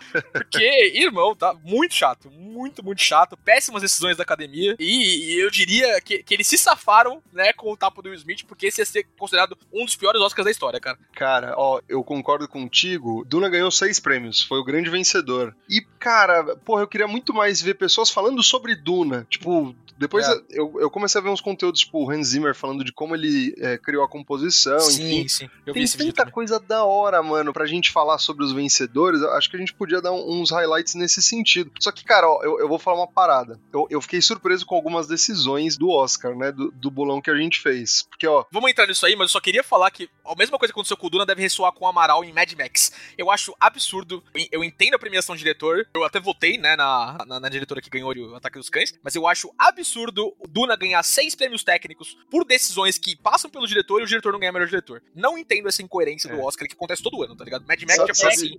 É o técnico do time. Como é que o time, o melhor time, tem o melhor técnico, porra? Exato. perfeito. É que nem o melhor filme não, não ter o prêmio de melhor direção, nem melhor ator, atriz, enfim. Eu acho bizarro quando isso acontece também. And the Oscar goes to. Vamos pro bolão. A gente começou com melhor animação. E esse era. Fácil, passa. Né? tá? Fácil, passa que eu tenho, tenho Encanto. compromisso, Estevam. Vamos, vamos pra melhor atriz coadjuvante que você acertou, guys. Ariana Ficou feliz com a premiação dela? Cara, fiquei muito feliz. Outra pessoa aí de comunidades minoritárias, né? Ainda mais, acho que a Adriana DeBose é a primeira pessoa queer afro-americana a ganhar uma premiação, né, da academia. Muito legal. E, cara, naquele filme merda que é West Side Story, ela é a única coisa que se salva. Então, pra mim, ó, fiquei muito feliz, tá ligado? Cara, fiquei feliz também. Eu não tinha chutado ela, mas faz todo sentido ela ganhar. Assim como o melhor ator coadjuvante, que esse, ó. Esse, Esse- aqui, ó. Ouvinte, eu não tô batendo palma porque eu tô vibrando as mãos, tá? Esse foi do caralho. Esse foi muito legal, mano. Ficou feliz, Amaral? Cara, eu fiquei completamente é, contente. Fiquei muito contente, velho, porque quando a gente gravou o episódio eu não tinha assistido o filme. Depois eu assisti o filme e chorei pra caralho. Nossa, demais, mano. Muito Puta foda, merda. muito foda. O filme é muito foda, velho. O filme é muito foda. É, in- é impressionante como esse filho da puta, sem voz, tem mais voz do que eu, tá ligado? Tem que ser mais expressivo do que muito ator aí que tem um, um, Totalmente. assim, um vozeirão, velho. O cara é muito foda, o filme muito fofo. Eu não gosto muito de filmes high school, mas esse filme claramente assim, mano, foda-se que é high school, os caras são Uhum. pescador pedido, mano. Então eu fiquei contente pra caralho. E eu descobri, eu não sabia, esse maluco, velho, ele foi um dos desenvolvedores das linguagens sinais dos Homens da Areia, do Mandalorian e do Book of Boba Fett. Caralho, que da hora. Ele participa na série, né? Do Book of Boba Fett, inclusive. É, Eu acho que é do Mandalorian, que ele faz um com um cara da areia lá. E, mano, eu achei foda, porque esse cara ia ser um completo ninguém em termos de conhecimento midiático, assim. O cara é um ator, mas, ah, quem é esse mano, sabe, tá ligado? E agora esse, Aham. esse cara vai, com certeza, vai gerar uma demanda por, por mais atores surdos, cara. E isso é foda. Fico muito contente. E eu fico muito contente porque, mano, ele 100% mereceu. Ninguém pode Total. falar que. do- Sim. Ah, não, é é Cara, surdo. perfeito. Não, mano, ele é mó foda. A cena, a cena dele ouvindo, ouvindo, entre aspas, né, a, a filha dele cantar por meio das Nossa, vibrações da corda velho. vocal dela no picape, merecia dar Oscar pra esse pro Troy Kutzer todo ano, cara. Todo O ano. cara é doente, mano. É O cara foda. é muito bom. Eu, eu não acredito que eu exaltei ele pela cena da bola. que, é, que é uma puta cena também. Mano, ele, ele podia aparecer como mestre Jedi no futuro, né? Pô, ia ser Nossa, interessante. Jedi que se comunica com a força. Ia ser muito foda. Cara, é, é legal de ressaltar, eu não sabia disso na época da gravação é, que a gente fez prévia ao Oscar, mas a esposa dele é a primeira atriz surda a ganhar um Oscar, e ele é o segundo depois dela, né? Isso foi, tipo, 30 anos atrás, foi em 80 e pouco, tá ligado? É muito animal isso, muito, muito animal, né? E eu fiquei muito feliz com essa premiação aí, todo mundo... Se você não ficou, você é babaca, tá? Você não ficou emocionado, cara? Nossa, e o discurso dele falando do pai que perdeu a movimentação do corpo, nossa, como eu Nossa. chorei, velho, puta que pariu. Enfim, Aquilo Esse cara foi é muito foda. foda. Esse cara, na boa, ele tem que. Sei lá, espero que usem ele e o filmes diferentes, tá ligado? perfeito. Ó, melhor atriz, ninguém viu. Não tem o que falar, né? Foi a Jessica Chastain. Eu vou querer ver o filme agora com mais calma, mas, cara, eu não vi o filme, não posso- a gente não É. pode falar nada, né?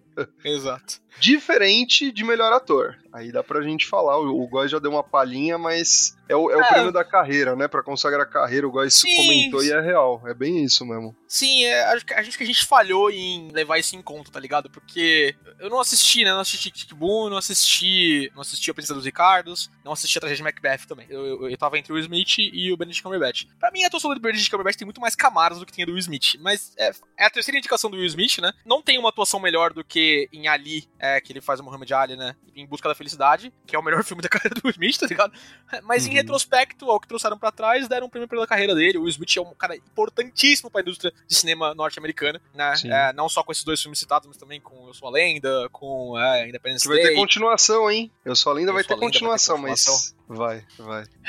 a cara do Góis. Por que a gente não pode deixar as coisas legais onde elas estão, tá ligado? Why, that's why we can have nice king things. É, exatamente. Você gostou de Eu Sou a Lenda e, e quer ver de novo? Assiste de novo! Cacete! E, e, aliás, não assiste porque o filme é ruim. O livro é bem melhor, tá? Só pra vocês saberem também. Você ia comentar, Amaral? Só? Não, é nada. Ok. Não tenho nada a comentar, foda-se. Eu não vou assistir eu fico com raiva. Vamos lá, ó. Melhor diretor. A primeira vez na história do Oscar que uma mulher é, ganha, na sequência, após outra mulher, vencer nessa categoria, cara. E, na boa, isso a gente sei- previu e mereceu. Eu sei a importância dessa estatística, mas eu, eu acho estatísticas tão idiotas, tá ligado? Ah, é que, é que nem o, o, o São Bento nunca ganhou do Água Santa numa terça-feira, 25 graus, do não sei o que, não sei o que, não sei o que, tá ligado? Tipo, É importante, beleza, mas tipo, ah, legal, vamos só falar que ela ganhou e que foi bacana, tá ligado? É, talvez se a gente tivesse mais mulheres ganhando, a gente não precisaria ter esses perfeito. highlights, né? Você tem total razão, mas você entende que- o que eu tô falando também. Sim, sim. Porra. Mas, e, cara, merecido, velho. Merecido. Total, Eu total. Gostei bastante da direção dela. E me surpreendeu a sequência não ter sido Ataque dos Cães. Quando eu vi ela ganhando de melhor diretora, eu falei, porra, então é isso, é né? que, historicamente, o Oscar nunca dá o, prêmio, quase nunca dá, né, a premiação de melhor diretor e melhor filme, né? É pro mesmo filme, né? O que Então, não faz muito sentido, Eu- vamos eu- combinar, né? Eu não sei, eu concordo nisso quando a gente fala de toda uma questão de direção técnica e aí não dá pro melhor diretor. Mas nem sempre o melhor filme é o filme mais bem dirigido, tá ligado? Não sei se eu concordo. Mas eu, O que eu entendo. importa é ganhar o título, Góis. O time pode jogar feio, mas tem que ganhar título. Não, eu, eu concordo. Eu, eu, eu- só não acho que, tipo, melhor direção significa necessariamente melhor. Tem que é, ter um- uma atuação muito violenta ou alguma outra característica do filme muito violenta pra justificar. É, tipo, não acho que são coisas que se encerram, mas assim, tem que ter alguma coisa, uma outra coisa completamente surreal que fala, puta, foda-se que aqui esse filme é o melhor dirigido, esse aqui é o melhor filme. Não sei se é, É, Que caso. foi, que foi o caso de Coda, né? Eu, eu não acho, sinceramente, eu não acho que Coda. Eu, eu amo Coda, eu achei maravilhoso, mas é muito mais uma questão sentimental do que uma questão de filme. A gente falou na gravação, tá ligado? Tipo, é o filme mais comercial da lista. Fora Duna, né? Mas é o filme mais comercial da lista, tá ligado? Não achei um filme de Oscar, pra ser sincero. Eu acho muito bem atuado, muito bem dirigido, muito bem feito em todas as questões. O score do filme é muito legal, a, a questão da direção de som é muito boa, mas não é um filme excepcional que, pra mim, conversa com não dar o, filme pro filme mais bem dirigido, tá ligado? Cara, eu, eu concordo. Assim, eu fiquei surpreso quando o Coda ganhou. E eu fiquei meio dividido, porque tem uma parte minha que, que gostou do filme. Porra, eu vi com a minha esposa e a gente ficou emocionada. É, não, tem nem, não tem muito o que falar. O Amaral já falou bastante sobre, e realmente é muito bom o filme nesse sentido. Mas tecnicamente, é, pensando em aspecto técnico, pensando em roteiro, cara, me estranha ter ganho de melhor filme ao mesmo tempo, tá ligado? Então eu fico meio dividido. Porque eu acho que tiveram outros filmes, Ataque dos Cães, por exemplo, Belfast, que foi minha aposta e eu perdi. Que, velho, pra mim se aproxima muito mais de alguns quesitos pra ganhar o prêmio máximo da noite do que Coda. Mas é, é- é engraçado, né? Apesar de eu estranhar, eu não fiquei necessariamente triste. Eu não fiquei tipo, porra, o que, que eles estão fazendo ganhando e tal. Eu fiquei, ah, ok, tá ligado? Foi um, um estar errado gostosinho, sabe? Não foi uma coisa tipo, não, é um absurdo eles ganharem. Não, tá tudo bem, tá ligado? É, se se eles forem errar, que eles errem assim. É, isso, perfeito. Eu, eu não acho que o filme era o melhor filme, mas foda-se. Eu gostei tanto que, ah, não tô descontente. Foi que nem quando o Whiplash não ganhou e ganhou. Puta, qual filme que ganhou? Birdman. As pessoas xingaram Isso é um absurdo. Isso é um absurdo. As pessoas xingaram Birdman. Puta, cara, eu não, é claro que eu não achei Birdman melhor do que o Whiplash, mas eu achei. Ah, mas Birdman é um bom filme, tá ligado? É, é bom, é mano. bom. Não, se for errar, erra desse jeito. Não escolhe Clash. Mas sabe o que, que é o ponto, gente? não, Tem- não tem- erra, não, não, rapidinho. Só não erra com Green Book, que nem aconteceu há um tempo atrás. Então, mas esse, esse é exatamente o ponto, Estevam. Filmes divisivos, como é Ataque dos Cães, tratando de homossexualidade, tratando da exploração da sexualidade no faroeste, a opinião do Sam Elliott, né? O Sam Elliott foi em, em podcast falar mal do filme, falar, ah, não tinha homossexualismo, né? A escolha de homossexualismo é uma escolha, né, representando a opinião do, do Elliott. Não tinha homossexualismo, Pra deixar não- claro, porra. Exato, por favor. É, não tinha homossexualismo no, no faroeste, ah, não sei o que, ah, filmou e não era no faroeste da Nova Zelândia, ah, blá, blá, blá, blá, blá, né? Tem duas questões que eu acho que dão premiação pra diretora, né, a Jeanne Campion, e que dão o prêmio de melhor filme pra Coda como o grande prêmio da noite. A questão da diretora é a questão de time. Essa entrevista do Sam Elliott, ela fez toda a diferença na questão de, tipo, o quanto ele atacou ela pessoalmente, falando das escolhas de direção dela, e o quanto isso trouxe de timing pra ela crescer na hora da votação, né, da- das pessoas falarem, cara, não é assim, como voto de protesto, né, falando, puto, o Sam Elliott tá muito errado, eu vou votar aqui na diretora de Ataque dos Cães pra isso. Eu não acho que é só isso, eu acho que ela merece para um caralho, o filme é extremamente bem dirigido, como a gente já falou Sim. várias vezes. Mas eu acho que isso ajuda e ajuda muito, tá ligado? Tipo, eu não ficaria surpreso da academia escolher outro velho branco, né, nos 80 anos, como o Spielberg, por exemplo, com mais uma premiação. É, eu, eu acho que isso ajudou muito, acho que isso contribuiu muito pra dar o prêmio pra pessoa certa. Eu acho que a, que a Jane Campion é a escolha certa na direção, fiquei muito feliz com a premiação dela. Coda tem outro ponto, o melhor filme tem outro ponto. Já há alguns anos, com algumas exceções, mas já há alguns anos, o melhor filme, o filme que devia ganhar, que tá todo mundo falando, puta, esse é o melhor filme, não sei o que, disparado. Como era Ataque dos Cães, com 12 indicações, levou uma só, inclusive, levou só a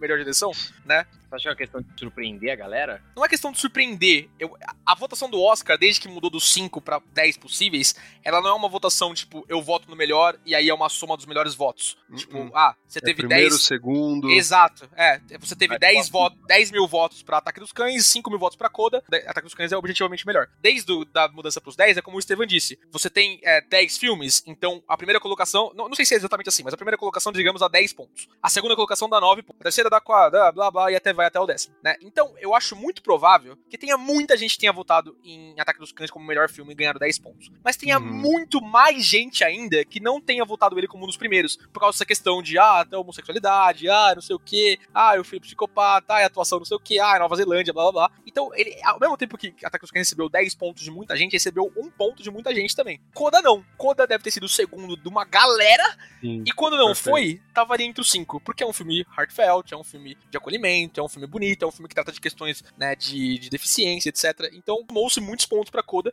e é o que faz ganhar como o melhor filme. Isso aconteceu é, com Green Book, como o Estevão mencionou, que é um Nossa, filme no, no comfort ali pro, pro, pro público racista é, norte-americano. Olha que Nossa, legal, né? Uma história sobre pessoas pretas, mas que tem Cara- um branco que é o herói. Ah, legal, isso eu posso votar, tá ligado? Nessa mesma premiação, você tinha o Black Klansman, do Spike Exato. Lee, que é um dos melhores filmes da carreira do Spike Lee, que trata também de racismo, e, cara, era muito superior em vários outros sentidos, velho. Porra. Perfeito. Perfeito.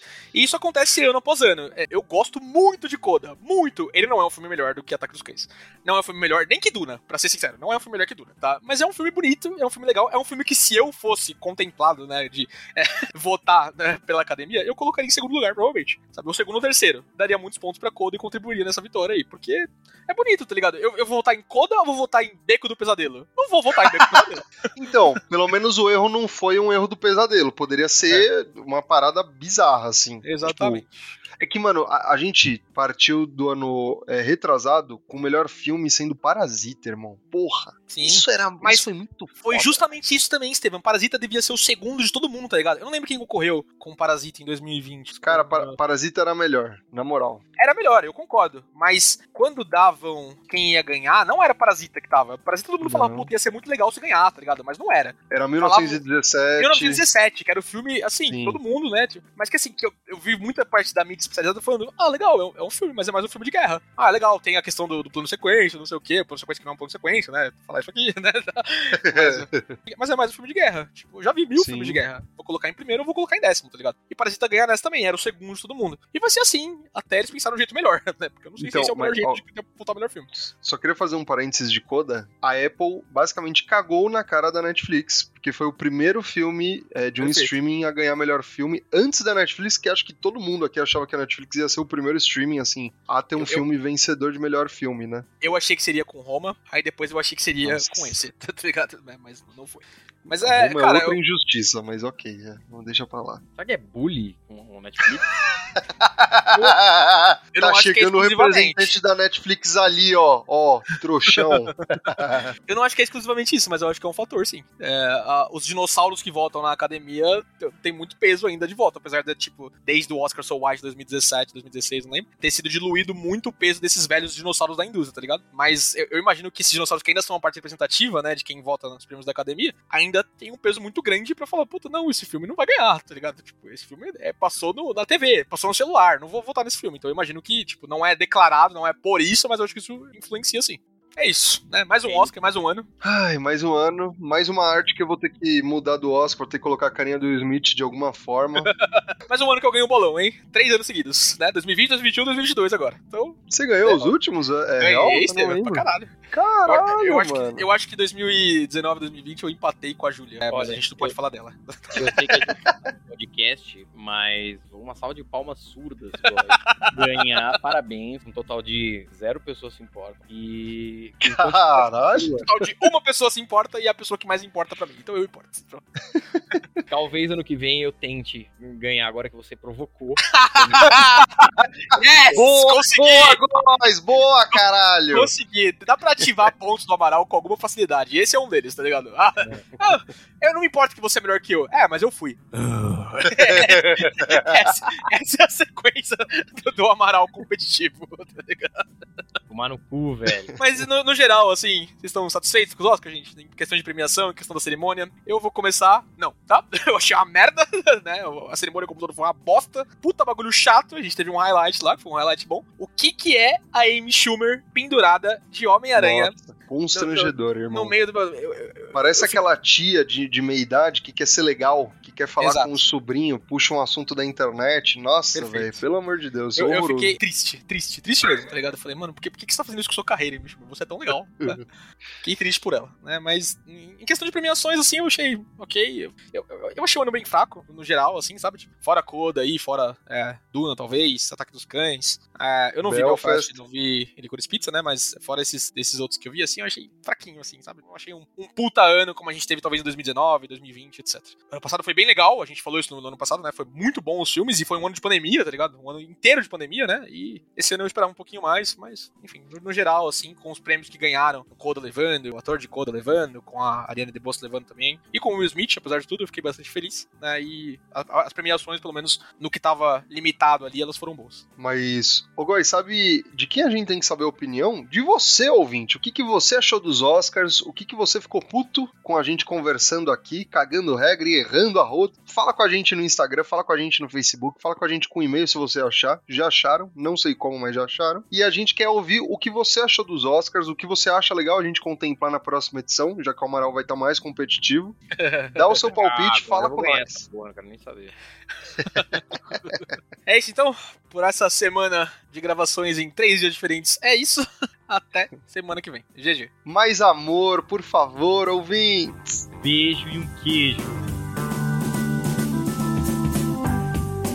Você ouviu Rage Quit.